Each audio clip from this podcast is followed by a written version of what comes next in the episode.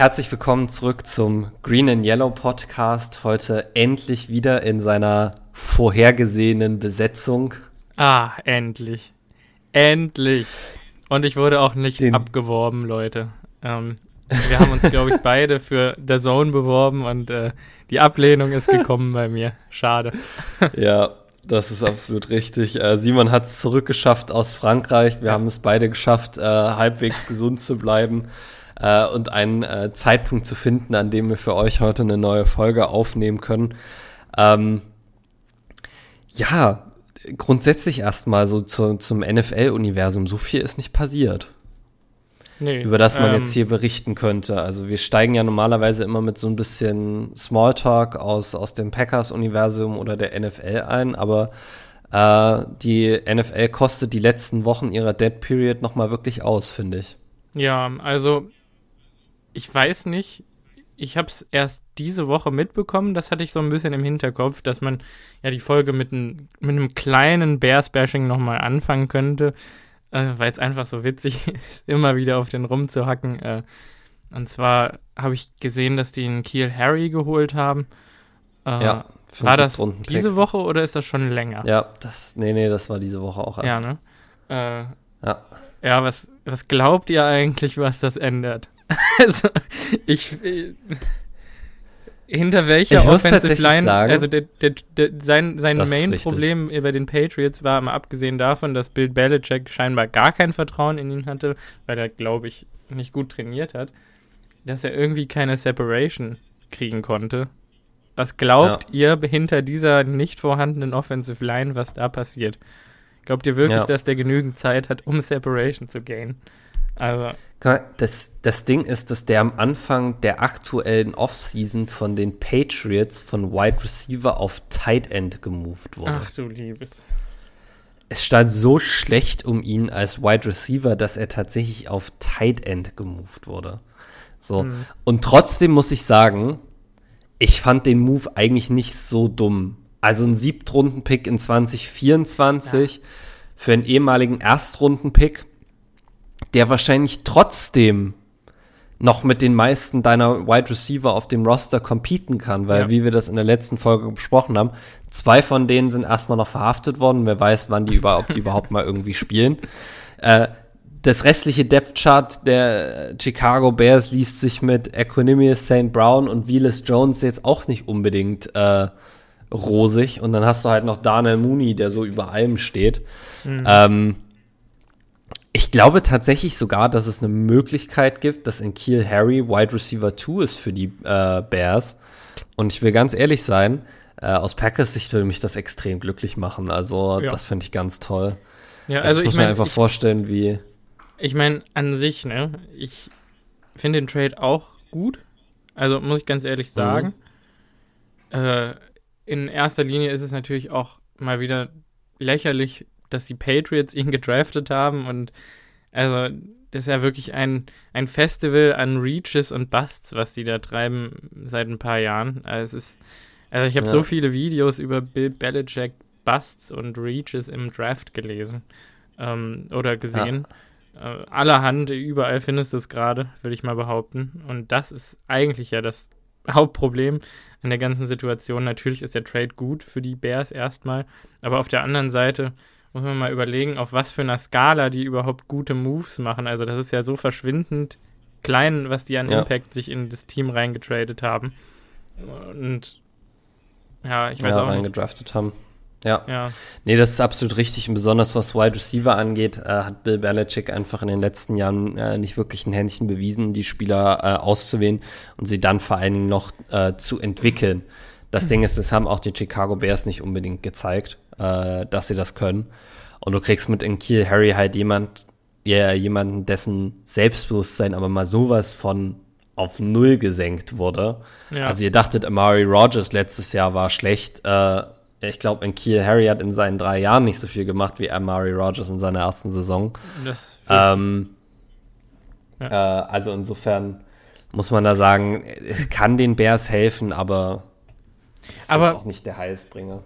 Belichick muss man natürlich auch äh, nochmal verteidigen. Ähm, er hat schon Wide Receiver entwickelt, will ich jetzt auch nochmal sagen. Ne? Also der, da gibt es diesen einen undrafted äh, Free Agent, äh, der spielt da jetzt seit zwei, drei Jahren. Das war, glaube ich, der Receiver mit den meisten Receptions ohne Touchdown am Stück.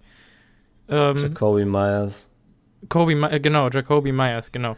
Von dem bin ich zum Beispiel sehr großer Fan. Also der äh, ist das, wie heißt denn nochmal der große Receiver, den die Cardinals damals gedraftet haben, in der, der unwahrscheinlich lang gefallen ist. Äh, ähm, boah, der ist 6 Fuß 4 groß und ich glaube, ich wollte ihn damals auch bei den Packers haben. Das müsste vor zwei Jahren gewesen sein oder vor dreien den haben sie, glaube ich, auf Tight End ausprobiert und dann gecuttet und dann.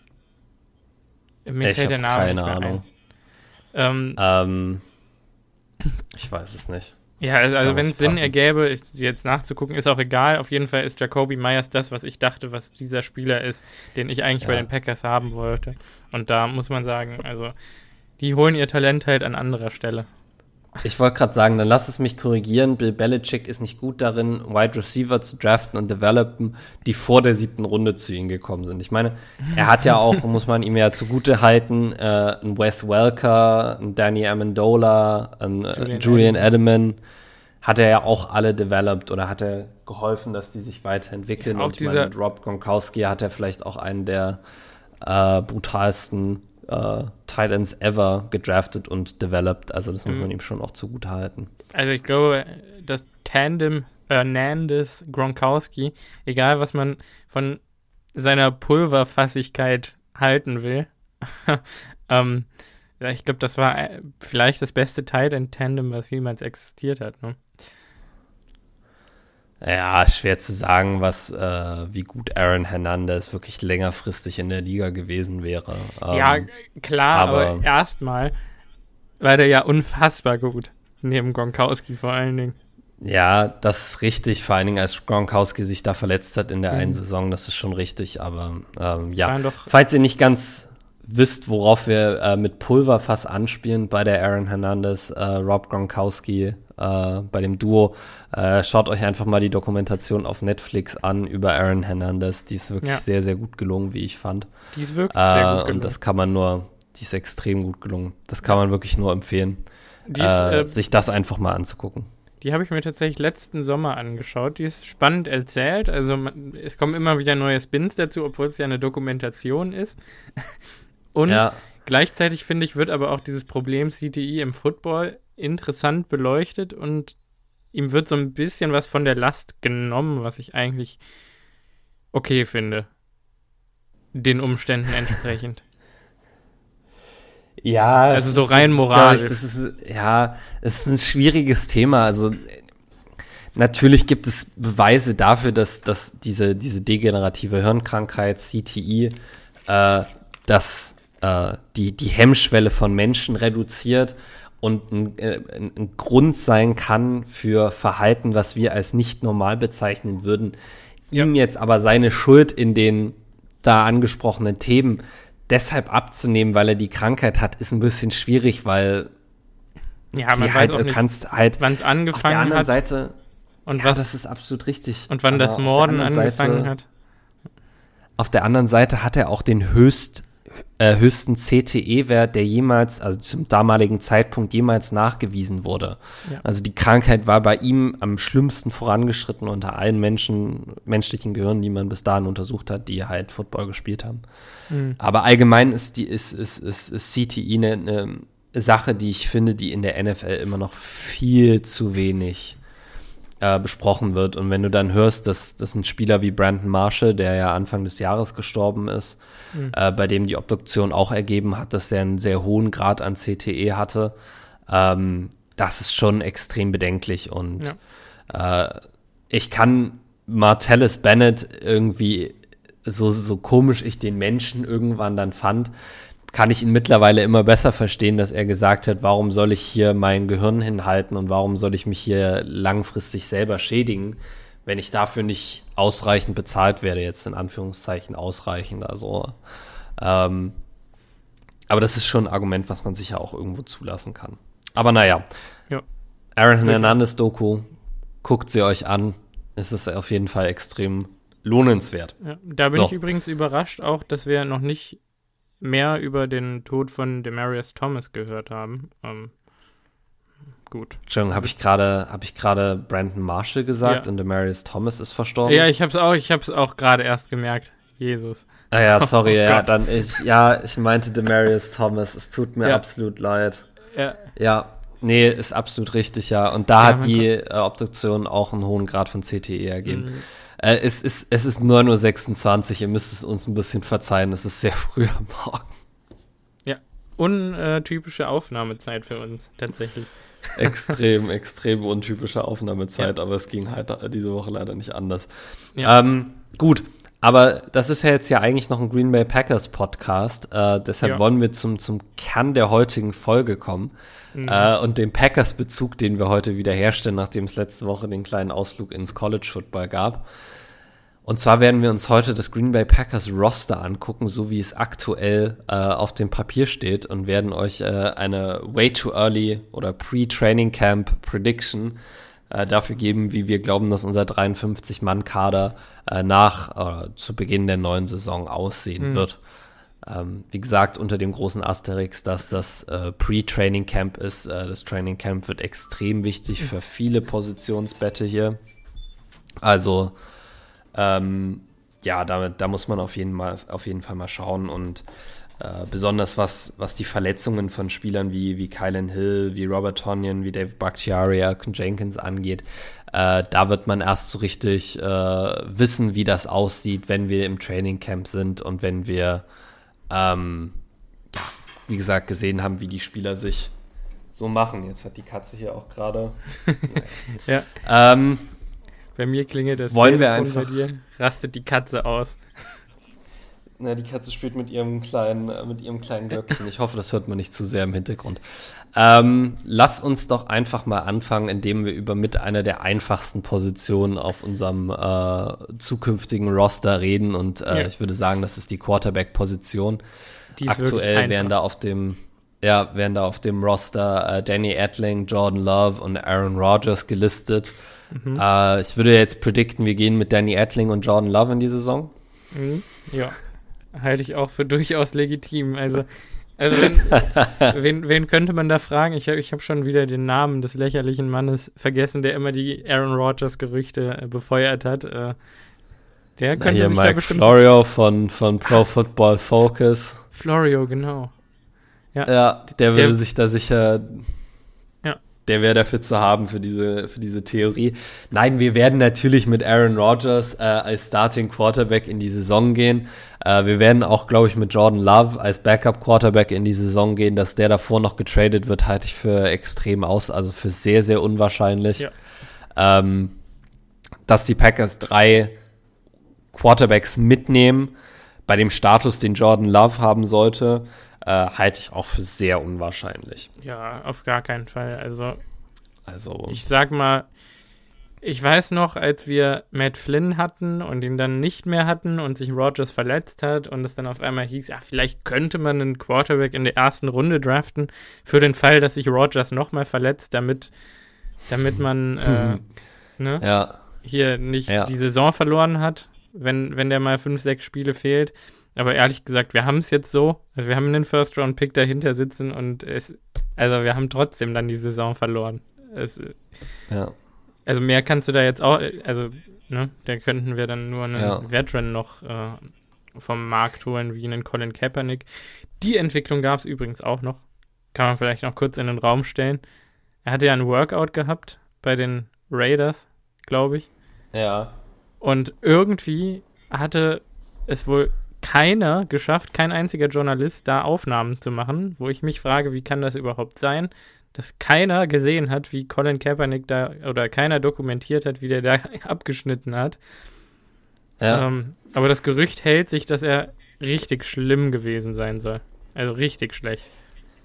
Er ist ja auch noch unsigned, also ja. äh, deshalb gehe ich auch mal davon aus, dass das Workout mit den Raiders jetzt nicht so gelaufen ist, was ja, ja auch irgendwo schade. verständlich ist, wenn man drei, vier Jahre keinen kein Ball mehr äh, geworfen hat. Äh, ja, also in, ich äh, würde mir wünschen, dass Setting. es nochmal klappt, ehrlich gesagt, aber das würde man ihm auf jeden Fall wünschen, das steht, glaube ich, außer Frage, aber äh, das Leben ist halt leider kein Wunschkonzert und ich glaube, da muss man ein bisschen realistisch rangehen. Und ähm, ich hätte jetzt auch Bedenken, Colin Kaepernick wieder in, der, in die NFL, in das, in das Spiel reinzuwerfen, äh, ob er sich da äh, so gut machen kann, wie zum Beispiel in Jordan Love, einfach weil Jordan Love länger oder schon im, im, im NFL-Training drin ist und alles.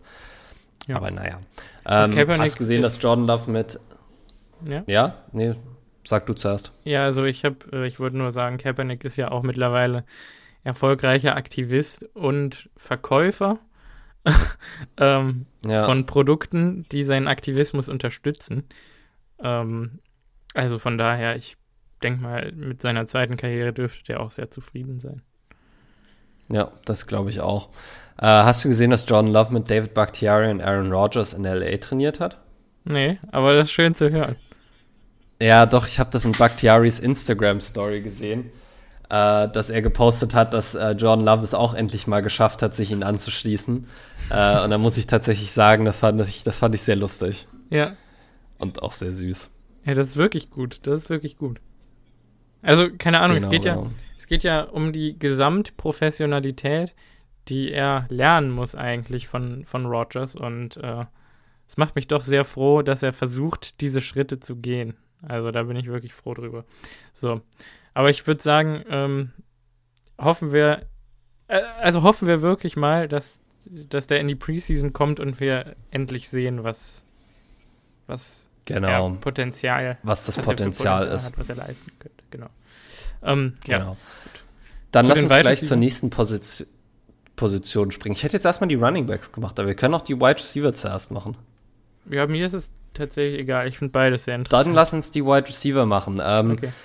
Gelistet auf dem Roster aktuell sind, und ich mache es ein bisschen im Schnelldurchlauf: Randall Cobb, Danny Davis, Romeo Dubs, Alan Lazar, Amari Rogers, Malik Taylor, Samori Toure, Sammy Watkins, Christian Watson, Joanne Winfrey. Mhm interessante Gruppe. Äh, ich glaube, jeder hat die Entwicklung mit, mit äh, Devante Adams äh, wahrgenommen und dem, dem ich würde es jetzt mal Machtvakuum nennen, was dadurch entstanden ist im, im Packers Wide Receiver äh, Room. Äh, die Packers haben mit Randall Cobb restructured, äh, Alan Lazar hat sein Restricted Free Agency Tender unterschrieben, man hat Sammy Watkins als Street Free Agent geholt. Christian Watson in der zweiten Runde gedraftet, Romeo Dubs in der vierten, Samori Toure in der siebten und äh, ich glaube, wir haben alle auch irgendwo mitbekommen, was Aaron Rodgers über Samori Toure zu sagen hatte. Äh, es tut mir leid, wenn es im Hintergrund gerade wirklich ein bisschen lauter war. Die Katze ist jetzt gerade, der hat, ist gerade auf Spielen aus. Ähm, äh, Rodgers hat über Samori Toure gesagt, dass er auf jeden Fall sehr viele äh, physische Gifts hat, äh, die ihm dann auch helfen werden in der NFL. Und allgemein muss ich sagen, dass drumherum die Situation bei uns im Wide Receiver Room einfach sehr interessant ist, weil du keinen wirklichen Number One Guy hast und trotzdem Spieler, die man in diese Kategorie reinwerfen könnte. Ja. Äh, mit Alan Lazar. Ich, also Sammy Watkins darf man ja auch nicht unter den Tisch kehren. Äh, wenn er healthy ist, dann kann er auch wirklich ein effektiver Spieler für uns sein. Ja. Ähm, Vor allen Dingen, aber ja, was vor allen Dingen bei dem, was Rogers auch über ihn zu sagen hatte. Also ich kann es jetzt nicht im Wortlaut wiedergeben, aber es war im Prinzip, war er einfach begeistert davon, was Sammy aufs Feld bringen kann und dass er einfach nur gesund bleiben muss und dann bringt er eine Mörderqualität aufs Feld und äh, ja. ich, ja. ganz ehrlich, ganz ehrlich, äh, ich habe letztens ein Bild von einer Liste gesehen, äh, ähm, Receiving Yards äh, by the age of 23, glaube ich, war das. Äh, da, wo Justin Jefferson jetzt Randy Moss Rekord geknackt hat, hat 3000 Yards. Randy Moss hatte, glaube ich, 2400 im Alter von 23. Äh, da ist Sammy Watkins auch ganz vorne mit dabei. Wenn er diese, hm. wenn er diese Form wieder erreichen kann, wenn er, ja, einfach das Level halten kann, was er ja offensichtlich aufs Feld bringen kann, dann wäre das schon ziemlich cool. Ja. Auf jeden Fall, auf jeden Fall. Dann nenn mir doch mal deine, deine, deine Spieler, die du mit aufs Roster nehmen würdest. Und hier ist auch die Anzahl, finde ich, tatsächlich interessant. Wie viele mhm. Wide Receiver glaubst du denn, dass die Packers mitnehmen? Also ich hätte fast acht mitgenommen, aber es ist zu viel. Ich, man kann keine acht Wide Receiver in der ja. Saison tragen. Ja. Es geht nicht. Ja. Ähm, ich habe ja. Ja, ich fühle das, fühle es so hart. Ja, ich habe äh, tatsächlich mich für sieben jetzt entschieden. Äh, ich, also keine Ahnung, wenn es im Camp und in der Preseason Entwicklungen gibt, dann könnte ich mir auch vorstellen, dass wir nur mit sechs gehen, aber ich glaube es fast nicht, ehrlich gesagt. Ja. Ich glaube, sieben ist Ich, da so der Sweet ich glaube, es kommt, es kommt viel auf die Special Teams Abilities der Spieler an, die dann am Ende im Roster stehen. Ich glaube, das wird auch viel darüber aussagen, ob wir sechs oder sieben mitnehmen. Okay, also meine Nummer eins, also Nummer, mein Nummer eins Receiver ist Adam Lazard. Das habe ich, glaube ich, jetzt schon zur Genüge gesagt. Ähm, Ja, dann habe ich hier Sammy Watkins auf zwei, Randall Cobb auf drei, Christian Watson auf vier, Romeo Dubs auf fünf, Amari Rogers auf sechs. Wobei ich glaube, dass Amari Rogers die Chance hat, wirklich eine legitime Chance hat, dass er sich da in die Starting Rotation reinarbeitet, an Randall Cobb vorbei. Ähm, ja, Alleine deswegen, weil man Randall Cobb auf Snaps limitieren wird. Sustainability Issues, wahrscheinlich genau wie ja. bei Sammy Watkins auch. Ähm, und dann habe ich den siebten Spot unentschieden noch ähm, Malik Taylor und Samori Toure. Ja, du hast jetzt Romeo Dubs, glaube ich, gar nicht gesagt in deiner Aufzählung davor, aber der ist jetzt Doch, auch noch fünf. mit dabei, schätze ich mal. Nummer 5 habe ich. Auf den. fünf? Ach Ja. so, so, okay, dann habe ich den einfach überhört. Ja. Ja. ähm, also ich glaube, ich hm, entscheide mich jetzt für, für Samori Toure und der andere geht aufs Practice Squad. Dann habe ich Juwan Winfrey auf dem Practice Squad und Danny Davis auch auf dem Practice Squad, weil ich Danny Davis auch für einen sehr interessanten Spieler halte. Aber ja. sag gerne Ja. erstmal deinen Take. Äh, mein Take ist tatsächlich genau der gleiche. Sehr, sehr äh, uninspiriert. Wir haben uns übrigens davon nicht abgesprochen. Das heißt, es kann auch einfach sein, dass wir in vielen äh, Personalien über, übereinstimmen. Aber ich habe genau die gleichen sieben Wide Receiver. Ähm, ich weiß nicht, ob das bei dir jetzt schon so eine Art Depth Chart war. Ich glaube Ja. aber fast mal nicht. Äh, Ja. Oder war das? Also das ist Doch der, schon so ein bisschen? aber das ist der Stand jetzt Depth Chart, nicht der. Da würde ich Christian Watson vielleicht noch ein bisschen höher einordnen. Äh, ja, Christian Watson ein bisschen höher einordnen, aber da bin ich mir auch nicht ganz sicher. Also es kann auch durchaus sein, dass das äh, so aktuell aussieht, wie du das sagst. Ähm, ist halt besonders dadurch, dass ich Randall Cobb und Sammy Watkins eher als Rotational Guys sehe und nicht als, als Fulltime Starter. Einfach bloß, um ihn, äh, um sie in den wichtigen Snaps zu haben, darfst du sie nicht jeden Snap spielen lassen. Das ist Ja. ein bisschen die Mentalität, die man bei den beiden, glaube ich, an den Tag legen muss. Äh, und deshalb sehe ich Christian Watson einfach ein bisschen vor den beiden schon allein, weil wenn es um Avail Availability geht. Ähm, aber ansonsten kann ich auch nur mit deinem Practice Squad äh, Nominations d'accord gehen. Äh, ich fand es ein bisschen schade für Joanne Winfrey. Ja, durchaus. Ähm, aber ich, bei Joanne Winfrey ist einfach das Problem, dass ich bei ihm nicht die Special Teams Upside sehe. Mhm. Äh, die ich bei einem Romeo Daubs, die ich bei einem Sumuri Toure sehe. Ja. Und wenn man realistisch ist, hat er nicht oder ist er nicht wirklich gut genug, um in diese Top 4 oder 5 Rotation reinzukommen, was die regelmäßige Receiver Rotation angeht. Und dahinter musst du dich einfach mit Special Teams beweisen und da haben die anderen ihm einfach was voraus. Und deshalb habe ich hier äh, Romeo Daubs als eventueller Punt Returner, Kick Returner und Samore Toure als Starting Gunner. Äh, Ja. ja, mir noch mit aufgeschrieben. Ja. Ja, ich, also ich glaube auch, wie gesagt, Samori Toure hat das Potenzial, um sich auch in die Rotation reinzu ähm, Auf jeden Fall. beißen und deshalb hat es dann am Ende auch Malik Taylor seinen Roster-Spot äh, gekostet. Also Taylor, ich, wir haben letztes Jahr viel erwartet und quasi nichts bekommen außerhalb von Special Teams. Ähm, und ich glaube, das kann man nicht durchhalten, ehrlich gesagt. Nee, ich glaube auch, dass das äh, dazu führen wird, dass er dieses Jahr auch wieder maximal auf dem Practice Squad Genau. landet. Und dann will ich noch ganz Gut. kurz was zu Danny Davis sagen. Am Wisconsin Wide, Wide Receiver, 6 Fuß 1 groß, 200 Pfund. Äh, ich würde sagen, also ich habe ein bisschen Tape geschaut, weil ich hatte viel Zeit. Äh, das Potenzial ist definitiv da. Also er ist sehr smooth, er läuft schöne Routen. hat relativ solide Hände, ist halt einfach ein Receiver, so wie Juan Winfrey. Und man muss mal gucken, was da noch mehr geht. Ähm, aber was ich definitiv sagen kann, ist, ähm, Alex Hornibrook und Graham Mertz, die Quarterbacks von der ja. äh, Wisconsin University, haben ihn definitiv underserved. Also, die haben so schlecht gespielt. Hm. Und die Statlines, die Danny Davis aufs Feld gebracht hat im College, die sind nicht repräsentativ. Hm. Interessant. Für sein Talent. Ich habe tatsächlich nur, ich habe nur Training, Trainingsvideos von Danny Davis aus dem äh, Packers äh, Rookie Minicamp gesehen. Da muss ich sagen, da fand ich, sah er immer so ein bisschen, ein bisschen awkward aus in seiner, in seiner, in seinem, in seiner Körperspannung ist, glaube ich, das, was ich, also der Junge, wenn der zum Catch hochgeht, dann sah der einfach immer so wackelig aus. Ich weiß auch nicht, woran das liegt, aber ja. äh, das waren, wie gesagt, auch nur Training-Videos ohne Pads und ohne alles. Also wer weiß, was er da gerade irgendwie ausprobiert hat. Äh, und ist nicht wirklich repräsentativ. Aber Danny Davis habe ich auch schon, also gibt es auch von Packers Beatwritern, ist, ist durchaus belegt, dass der auch in den äh, Seven on Seven Periods immer wieder Plays gemacht hat und mhm. ist halt so ein Spieler, für den das Practice Squad irgendwo gemacht wurde. Ja. Äh, dass man den quasi beim Team behalten kann, ähm, ohne jetzt einen Roster-Spot dafür aufgeben genau. zu müssen, weil der ist ja aktuell noch nicht. Der ist nicht so weit, auf gar keinen Fall.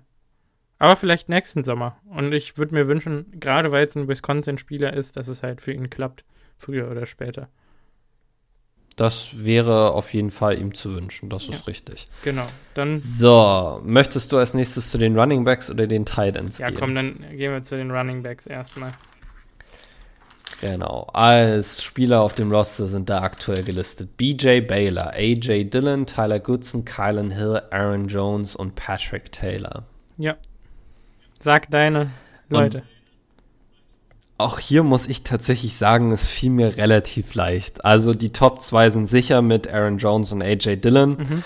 Ähm, die beiden danach eigentlich meiner Ansicht nach auch. Ich glaube, Kylan Hill wird die Saison auf der Physically Unable to Perform List anfangen, ja. wird also nicht auf dem eigentlichen Roster stehen.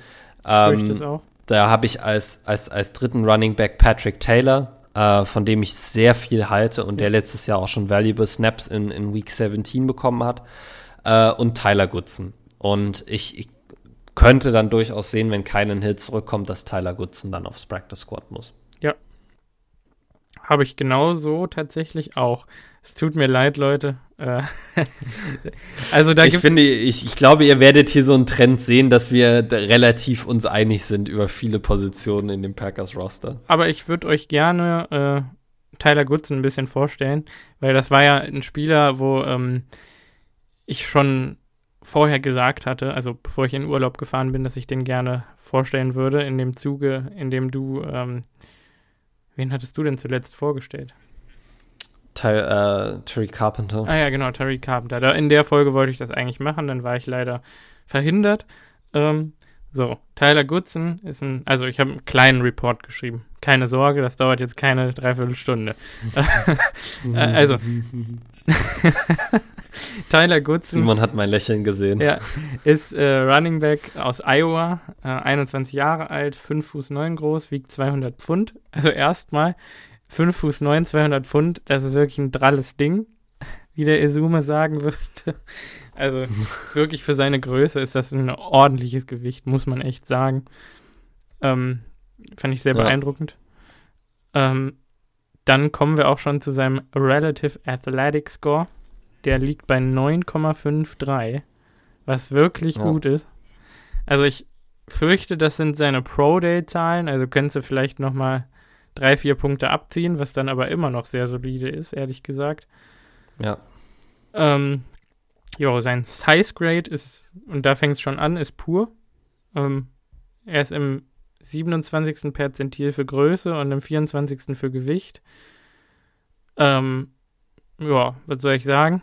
Das zieht halt runter, ne? Ähm, sein Ex ja, sein Ex vor allen Dingen, wenn man den, ja. den hohen Re äh, Relative Athletic Score dann im Lichte dieser schlechten Grades betrachtet, das ist schon beeindruckend. Ja, genau. Sein Explosion Grade ist great.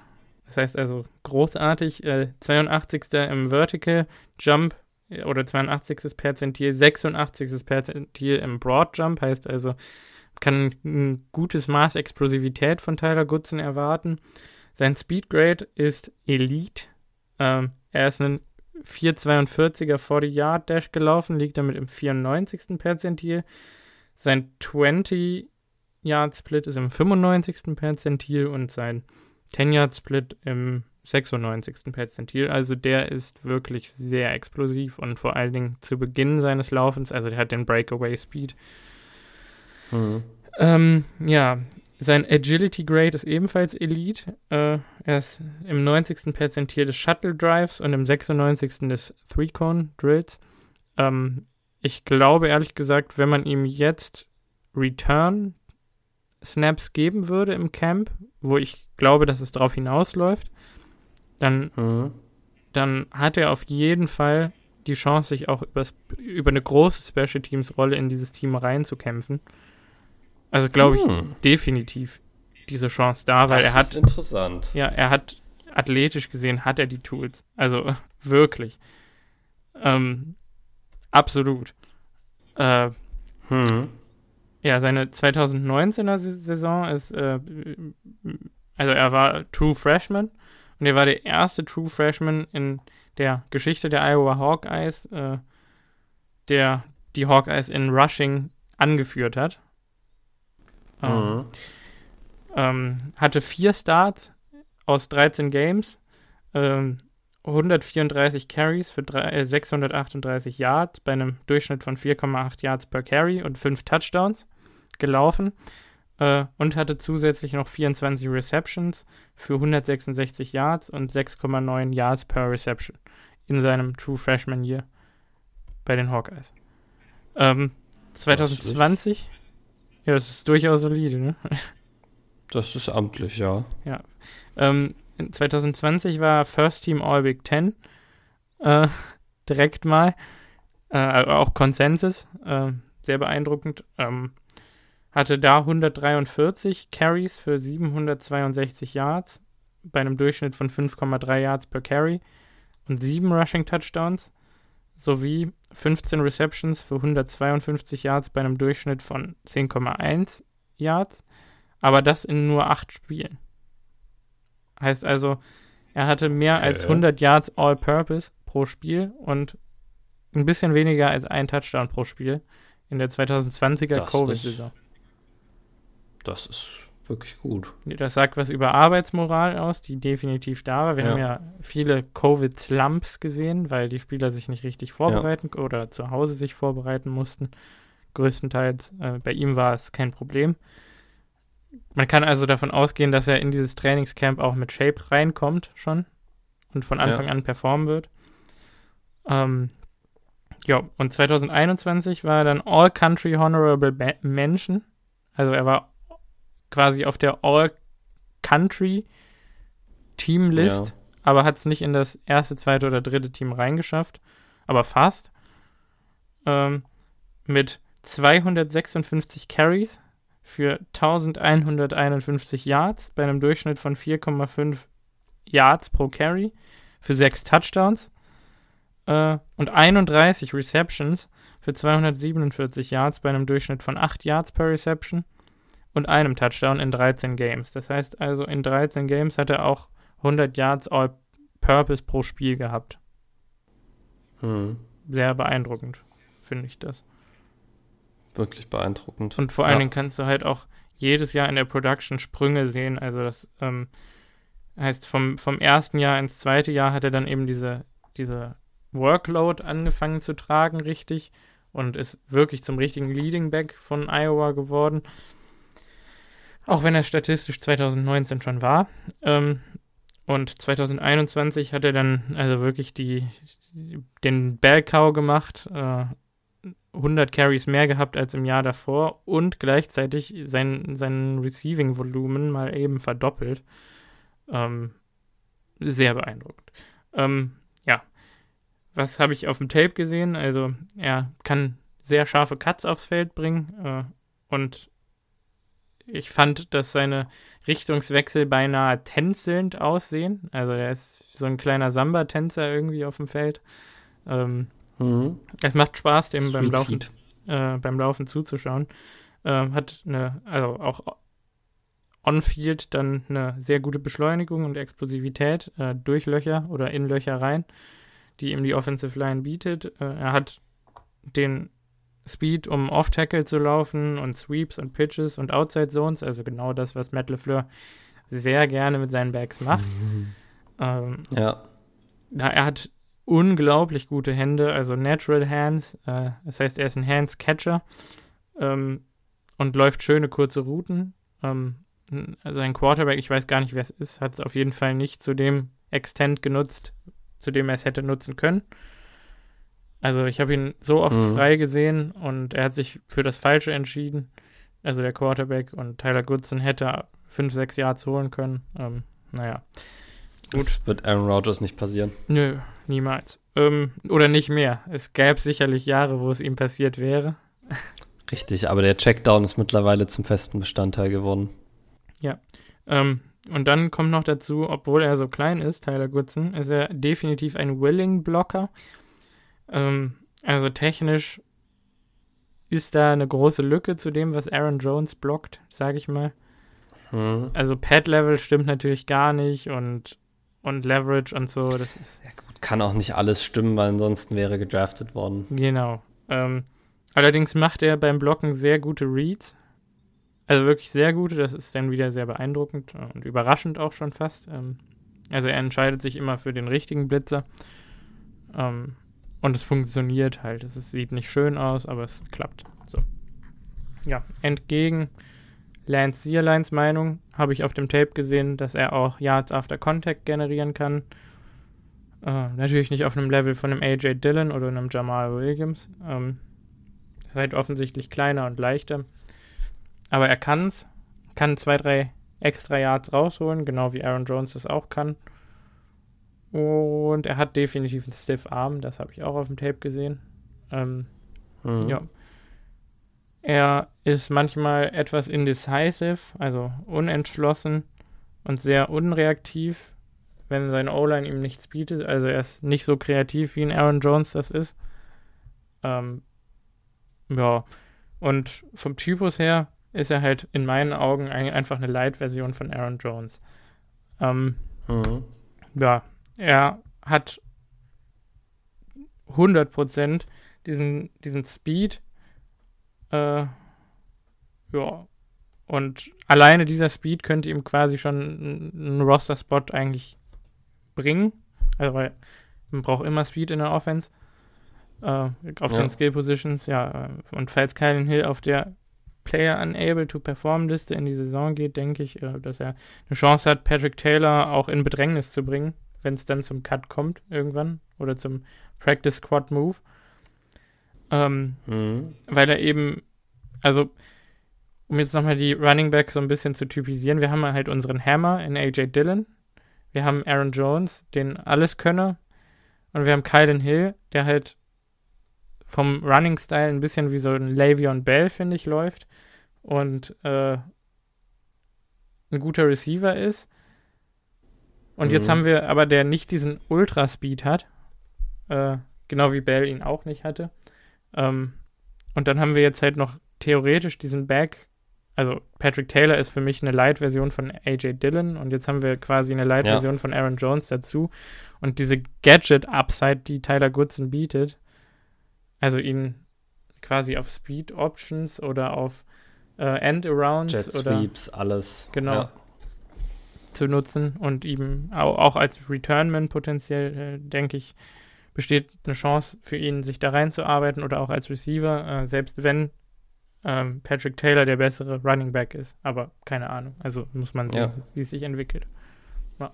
Fand ich aber sehr interessant. Also wird eine Freude, ihn in der Preseason dominieren zu sehen. Und ich sag euch, der wird in der Preseason dominieren, weil der besser ist als ja. die meisten Practice Squad Spieler in der NFL. Ja. Ich bin tatsächlich gespannt, also besonders wenn man jetzt auch sich ein bisschen die Situation um Aaron Jones anschaut, sein Vertrag nächstes Jahr, ähm, mhm. der jetzt doch so aussieht, dass die Packers eventuell da auch getrennte Wege gehen können wollten oder es gibt die Möglichkeit, dass die Packers dann getrennte Wege gehen wollen.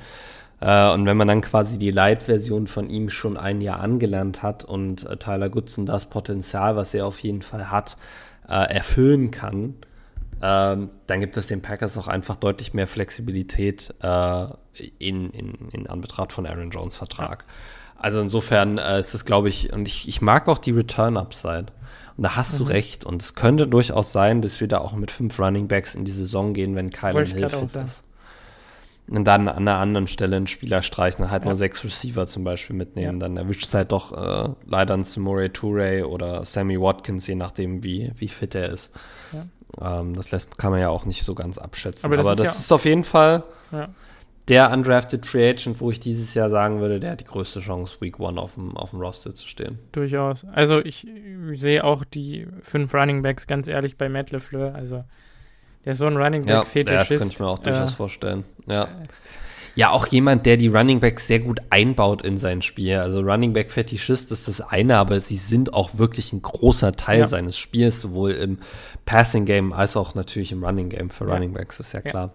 Äh, insofern kann ich das auch absolut sehen, dass wir da mit, äh, mit, mit fünf gehen. Vor allen Dingen, wenn du halt Goodson und Aaron Jones dabei hast ähm, und AJ Dillon vielleicht sogar der Work, das Workhorse sein wird dieses Jahr. Also ich glaube, dass das definitiv im Raum steht, dass AJ mhm. Dillon der Leadback wird. Ähm, dann, keine Ahnung, könnte man vielleicht sogar wieder mit einem Receiver weniger gehen und Aaron Jones, aber das habe ich letztes Jahr auch schon gesagt und daraus ist nichts geworden. Aber ja. Ja. Ich muss gerade, ich muss gerade an die, an die Zeiten denken, als wir Aaron Jones und AJ Dillon zusammen im Backfield hatten und dann irgendwie mit den beiden zusammen aus dem Backfield Plays gelaufen sind. Stell dir mal vor, wenn man Tyler Goodson und Aaron Jones zusammen in den Backfield tut nee. und die irgendwie einfach irgendeinen Jet Sweep oder irgendeinen so, so einen crazy Spielzug laufen lässt und einfach nur Speed auf dem Spielfeld hat. Ja. Äh, das könnte ich mir schon durchaus auch, auch interessant vorstellen. Und es gibt, äh, es gibt Matt LeFleur einfach Optionen, äh, das Playbook ein bisschen zu öffnen, wenn man diese verschiedenen Spielertypen hat. Ja. Also da haben wir uns echt einen Jam an Land gezogen und genauso wie er ein Jam ist, ist BJ ja. Baylor in meinen Augen ein Camp Buddy. Also das wird nichts. Sage ich euch jetzt schon. Das ist doch gut zu wissen. Ja, also BJ Baylor, ganz kurz noch für einen Rekord, hat einen 6-1er RAS, äh, Great Explosion Great, äh, ist kein Athlet wie Gutzen. Wurde erst 2021 Starter bei äh, Oregon State, hat da natürlich dominiert die Conference. Sehr decisive und hat gute Vision und es läuft ruthless, aber mehr halt auch nicht. Das wird nichts werden. Ja, okay, okay. Dann lass uns auch zur nächsten Position übergehen und das sind die Titans. Und da ist aktuell gelistet auf dem Roster Dominic Daphne, Tyler Davis, Josiah DeGuara, Mercedes Lewis, Elise Mack, Robert Tunyon und Eli Wolf. Ja. Gibt es für mich nicht Wie so viel du die Gruppe sagen. ein? Für mich eigentlich auch nicht. Aber nenn du, nenn du ruhig mal erstmal deine Spieler. Also meine Nummer 1 ist ähm, Robert Tonyan. Ähm, den habe ich in Klammern, weil er ziemlich sicher auf der Publist in die Saison gehen wird. Ähm, ja. Ähm, Mercedes Lewis auf der 2, äh, Josiah DeGuara auf der 3 äh, und Tyler Davis auf der 4. Und ja. ich denke, wir gehen mit vier Titans in die Saison rein. Das wären dann diese vier in meinen Augen. Mhm. Das heißt, Dominic Daphne, Alice Mack und Eli Wolf wird es treffen. Ähm, Beziehungsweise einer von denen könnte ja noch für Tanja nachrücken. Genau, ich denke, dass äh, Dom Daphne äh, den vierten Spot erhalten ja. wird. Ja. Bis Tonjen. Leider muss ich da Leider muss ich da sagen, ich habe auch wieder genau das Gleiche. Also auch hier jetzt nicht unbedingt die große Entertainment für, für unsere Zuhörer. Aber die Position ist wirklich relativ, äh, relativ klar. Also mit Mercedes Lewis hast du deinen, deinen besten Blocking Tight End, obwohl ich durchaus glaube, dass Josiah de Guara sich dahingehend als Ersatz nächste Saison entwickeln könnte. Uh, und dass das vielleicht auch ein bisschen der Plan ist, dass der Guara dann die, die Mercedes uh, Lewis Rolle übernehmen kann. Äh, ich glaube immer noch, dass, dass Josiah DeGuara allerdings auch im Passing Game äh, Upside hat. Hm. Aber das muss man dann weiter be beobachten. Äh, Brian Gutekunst hat Tyler Davis als extra Draft-Pick letztes Jahr bezeichnet. Ähm, ich glaube, der hat auch gezeigt, dass er durchaus Receiving Threat hat. Äh, und hat es auch in den Camps äh, dann, dann nochmal unterstrichen. Also da gibt es wirklich nicht, keine große Diskussion. Und wenn Robert Tonyan äh, wieder gesund ist und zurück ist, dann ist der unsere beste Receiving Option auf Tight End. Deshalb ist der dann auch gesetzt und Dom Daphne wird es dann erwischen. Elise Mack und Eli Wolf sind ein bisschen, ja, sind Guys, die man vielleicht irgendwie mal aufs Practice Score tut und guckt, wie sie sich entwickeln. Aber wenn ja. du da nicht mehr zu sagen hast, würde ich vorschlagen, wir gehen zu einer Positionsgruppe, die ein bisschen umstrittener sein könnte. Mhm. Oder die ein bisschen interessanter sein könnte. Durchaus, ja. Möchtest, möchtest du die, die Offensive Line als Ganzes machen oder wollen wir es unterteilen? Also in Center, Guards und Tackles. Ich habe sie als Ganzes gemacht, weil ich glaube, dass wir so viel Versatility haben, dass wir nicht mehr unterteilen können. Simon, du bist mir sympathisch. Das ist nämlich genau der Grund, warum ich das auch so gemacht habe. Ja. Wer kann bitte bei unserem Offensive Line Room noch sagen, wer wo spielen, äh, spielen wird? Weil da haben die Packers echt einen sehr guten Job gemacht. Ja. Ähm, sich da, genau, äh, sich da Versatility zu suchen. Ja. Was glaubst du denn, wie viele, wie viele Offensive Linemen nehmen wir denn überhaupt mit? Wow, ähm, zehn es ist, glaube ich, immer die magische Zahl. Ja, ich hatte tatsächlich, ähm, ich habe jetzt acht mit äh, und dann neun mit Elton Jenkins, der auf der Physically Unable to Perform Liste landen wird. Mhm. Wahrscheinlich. Aber ich könnte auch durchaus zehn sehen. Ich habe nur, äh, das habe ich Simon davor schon erzählt, äh, in der Preparation einen kleinen Fehler gemacht und die Special Teamer vergessen und musste dann jetzt noch einen Spieler streichen und da ist einer aus der O-Line-Gruppe dem zum Opfer gefallen. Ähm, aber äh, wen hast du denn? Wer ist denn so bei dir? Also ich habe David Bakhtiari. Ähm, ja. Wobei wir da nochmal sagen müssen, also wir haben, das müssen wir euch jetzt leider nochmal ans Herz legen, wir haben so gedraftet, dass wir David Bakhtiari ersetzen können. Ähm, ja. Also es gibt wohl immer noch Probleme mit dem Knie. Wir, keiner ja. kennt das Ausmaß, außer die Packers Ärzte und er selber wahrscheinlich. Ja. Äh, wenn das nichts wird, dann denke ich, wird das seine Karriere beenden. Ja. In diesem Jahr. Ähm, also das, was man, das, was man hört, ist, dass das Knie wieder auf, auf starke Belastung angeschlagen hat, dass da also wieder so ein Aufbau von, äh, von Flüssigkeit im Knie äh, vorhanden war. Und auf der einen Seite muss man sagen, basierend auf seinem Instagram-Account trainiert er regelmäßig und trainiert er auch ordn also ordnungsgemäß. Äh, da ist jetzt also nicht unbedingt äh, eine Behinderung durch die, durch die Verletzung äh, oder die Auswirkungen spät Langzeitfolgen der Verletzung zu, zu merken. Äh, aber für David Bakhtiari wird das Training Camp entscheidend sein. Ja. Ähm, ich finde es sehr schade, dass wir da an einem, an, einem, an einem Punkt sind, wo wir das sagen müssen. Aber wenn das Knie jetzt wieder nicht auf Belastung äh, positiv reagiert, dann ist es wirklich so eine Sache, die seine Karriere beenden könnte. Ja. Weil damit kannst du einfach nicht spielen. Ja. Ähm, und da muss man schauen. Aber ich habe ihn auch äh, auf meinem Roster. Ich bin da positiver Dinge, dass ja. sein Knie äh, gut reagieren wird im Training Camp. Ja, nur, nur will ich noch mal sagen, wir haben so gedraftet, dass es ja, das ist absolut richtig. Ja, also das muss man einfach sich vor Augen führen. Wir haben drei Spieler gedraftet, die Tackle spielen können und wir haben schon viele Tackles auf dem Roster ja. gehabt. Also, ne? ja. Ähm, wir haben mit Josh Neischmann auch jemanden, der die Left-Tackle-Position direkt übernehmen kann. Mhm. Also der ist nicht dominant wie, wie, wie David Bakhtiari, der wird kein Top 5 Offensive Tackle in der NFL sein, aber der macht einen super soliden Job und hat immer noch äh, Developmental Upside. Also äh, das finde ich schon da haben wir auf jeden ja. Fall auch, auch, auch also, Backups, also die diesen Verlust ja. mindern würden. Du kannst also, ihn nicht auffangen, ich glaube, das geht nicht, aber du kannst es so machen, dass es dir nicht die Saison ruiniert. Ja, also physisch, physisch gesehen hat, glaube ich, auch äh, Josh Neischmann mehr Potenzial als David Bakhtiari. Ja, also, kann durchaus sein. Das ist ja ein absoluter Freak-Athlet. Aber gut, also ich habe Bakhtiari, ja. ich habe Acton Jenkins in Klammern. Ich glaube, er geht auf der Player, ja. also auf der Publiste in die Saison auch wieder. Ich habe ja. Josh Myers als dritten, Royce Newman als vierten, John Runyon Jr. als fünften, ähm, hm. Sean Ryan als sechsten, Zach Tom als siebten, Rashid Walker als achten, Josh Neischmann als neunten und tatsächlich Caleb Jones als zehnten Offensive Lineman. Hm, interessant. Also wir haben alle gleich, äh, aber mein zehnter Offensive Lineman, wenn ich jetzt irgendwo anders noch einen Spot gefunden hätte, den ich eher streich gestrichen hätte, hatte ich Jake Hansen. Ja, den habe ich auch fürs Practice Squad wieder markiert. Aber ich fürchte, Ja. dass Zach Tom der Backup Center sein wird. Ich glaube halt, dass, oder ich, ich habe so ein bisschen die Hoffnung, dass Zach Tom sich als zu wertvoll erweisen wird, um Backup Center zu spielen. Okay. Das ist ein bisschen meine Hoffnung oder in der, in der Aufstellung, die ich jetzt hier habe. Mhm. Das kann natürlich auch passieren. Ähm, Wäre cool. dann lass mich doch mal, lass es mich doch mal so formulieren. Äh, wir sind im ersten Playoff-Spiel.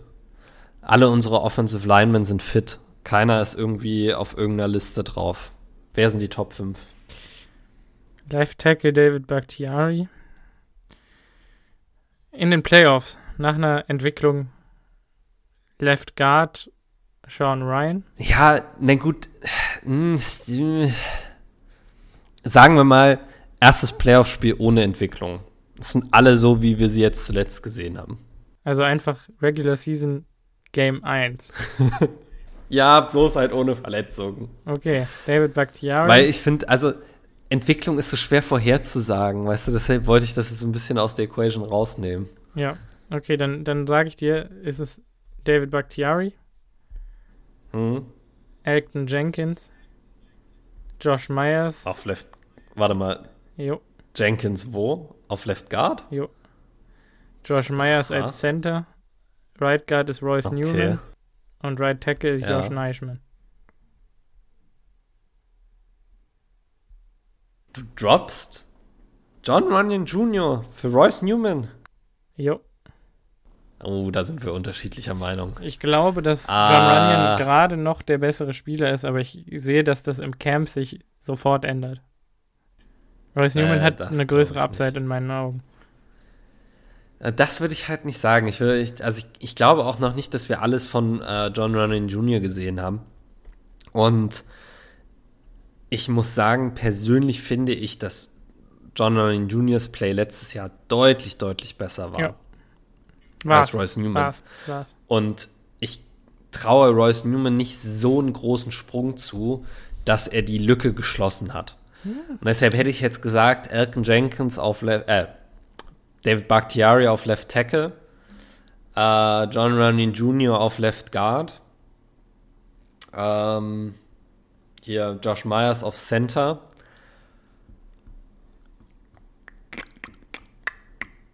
Elton Jenkins auf Right Guard und äh, Josh Neischmann auf Right Tackle. Aber Jenkins könnte auch den Left Guard spielen und John Running Jr. den Right Guard. Ich glaube, ich würde tatsächlich nur John Running Jr. für, für Royce Newman ersetzen. Ähm, ich glaube, es gäbe eine, eine Perspektive, in der sich Royce Newman wirklich so stark entwickelt hat, dass man mit John Runyon Jr. und Royce Newman auf den Guard-Positionen spielt und Neischmann wieder auf die Swing-Tackle-Position rutscht und Elkin Jenkins den, den Right Tackle übernimmt. Ich glaube, Weil ich eigentlich ein Fan davon bin, deine besten Offensive Linemen auf Tackle Ja. zu haben. Und da wäre äh, Elton Jenkins auf jeden Fall der Right Tackle. Und Mhm. ich glaube, wenn man jetzt die Leute als Guard betrachtet, ist äh, Royce Newman der bessere Guard als Josh Neischmann. definitiv. Und es gibt auch noch ein Universum, in dem Royce Newman äh, Right Tackle wird. Starting Right Tackle. Für die Green Bay Packers. Das gibt's auch noch. Das gibt's auch noch. Äh, so, Sehr- Zusatzfrage. Underrated. Sehr underrated. Ja, auf jeden Fall. Wenn das jetzt deine fünf sind, Ja. die du jetzt gerade genannt hast, für die, für die erste, äh, für die Starting Line, wie sieht dann deine Rotation aus? Also wo spielen die Spieler in welchen Positionen? Ähm, gute Frage. Also, ich denke mal, Josh Neischmann ist der Backup-Tackle, Left Tackle. Ähm, Hm?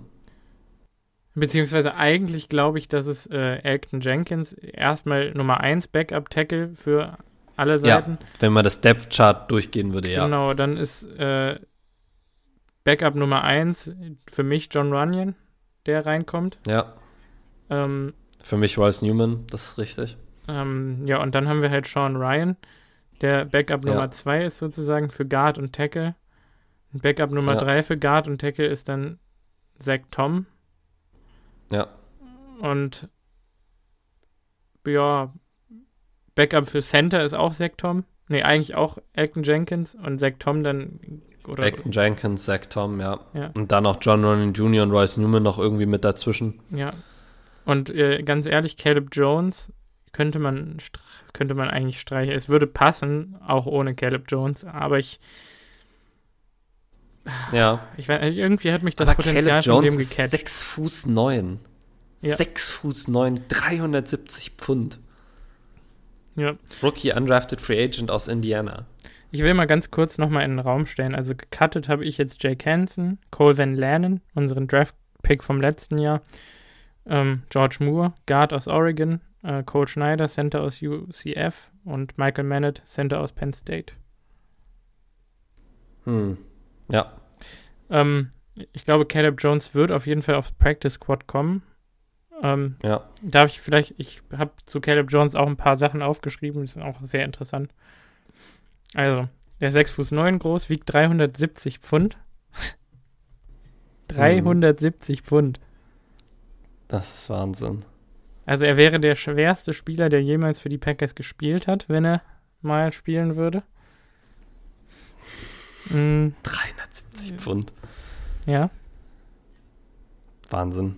Ja, also Cooper Rush war, glaube ich, vorher der schwerste, der jemals für die Packers gespielt hat. Der müsste 2019 gewesen sein. Ein Defensive Tackle. Ungefähr 10 Pfund weniger gewogen als Caleb Williams. Ähm, nee, Caleb Jones, sorry. Da komme ich schon mit dem Namen durcheinander. Also 2020 hat Caleb Jones äh, für das Indiana College mit 395 Pfund gespielt. Das heißt, der hatte ein kleines Covid-Problem. 395 Pfund. Ja. Und lustigerweise, also er erklärt es wie folgt, also sein Gewichtsproblem erklärt er wie folgt. Äh, sein Vater führt ein erfolgreiches Rippchen-Restaurant oder ein Barbecue-Brisket. ähm, und die Rippchen sind halt legendär. Ähm, und es gibt tatsächlich auch von Acme Packing Company, wenn ihr pa Caleb Jones und dann Acme Packing Company sucht, gibt es einen Artikel von einem, ähm, einem Beatwriter der Packers, der tatsächlich mehrfach bei diesem Restaurant war und da Essen reviewed hat. Das ist ganz witzig. Das kann ich empfehlen, das mal nachzulesen. Ähm, das macht ja. die ganze Geschichte gleich viel witziger. das sah auch echt gut aus. Also hätte ich auch Bock zu, da mal essen zu gehen, muss ich sagen. Ähm, ja, also sein 40-Yard-Dash war eine unglaubliche 5,59. also eine, ich glaube, das ist der schlechteste 40-Yard-Dash, den ich jemals gesehen habe. Aber bei dem Gewicht und der Größe ist das gar kein Wunder. Ähm, er hat eine 86,5 Inch Wingspan. Das ist, glaube ich, auch die größte Wingspan, die die Packers jemals aufs Feld gebracht haben. Also von Hand Alter. zu Hand. Das ist so groß. Das ist so groß. Unfassbar. Wieso ähm, hat man den Jungen nicht ins Basketballteam gesteckt? Das ist eine gute Frage.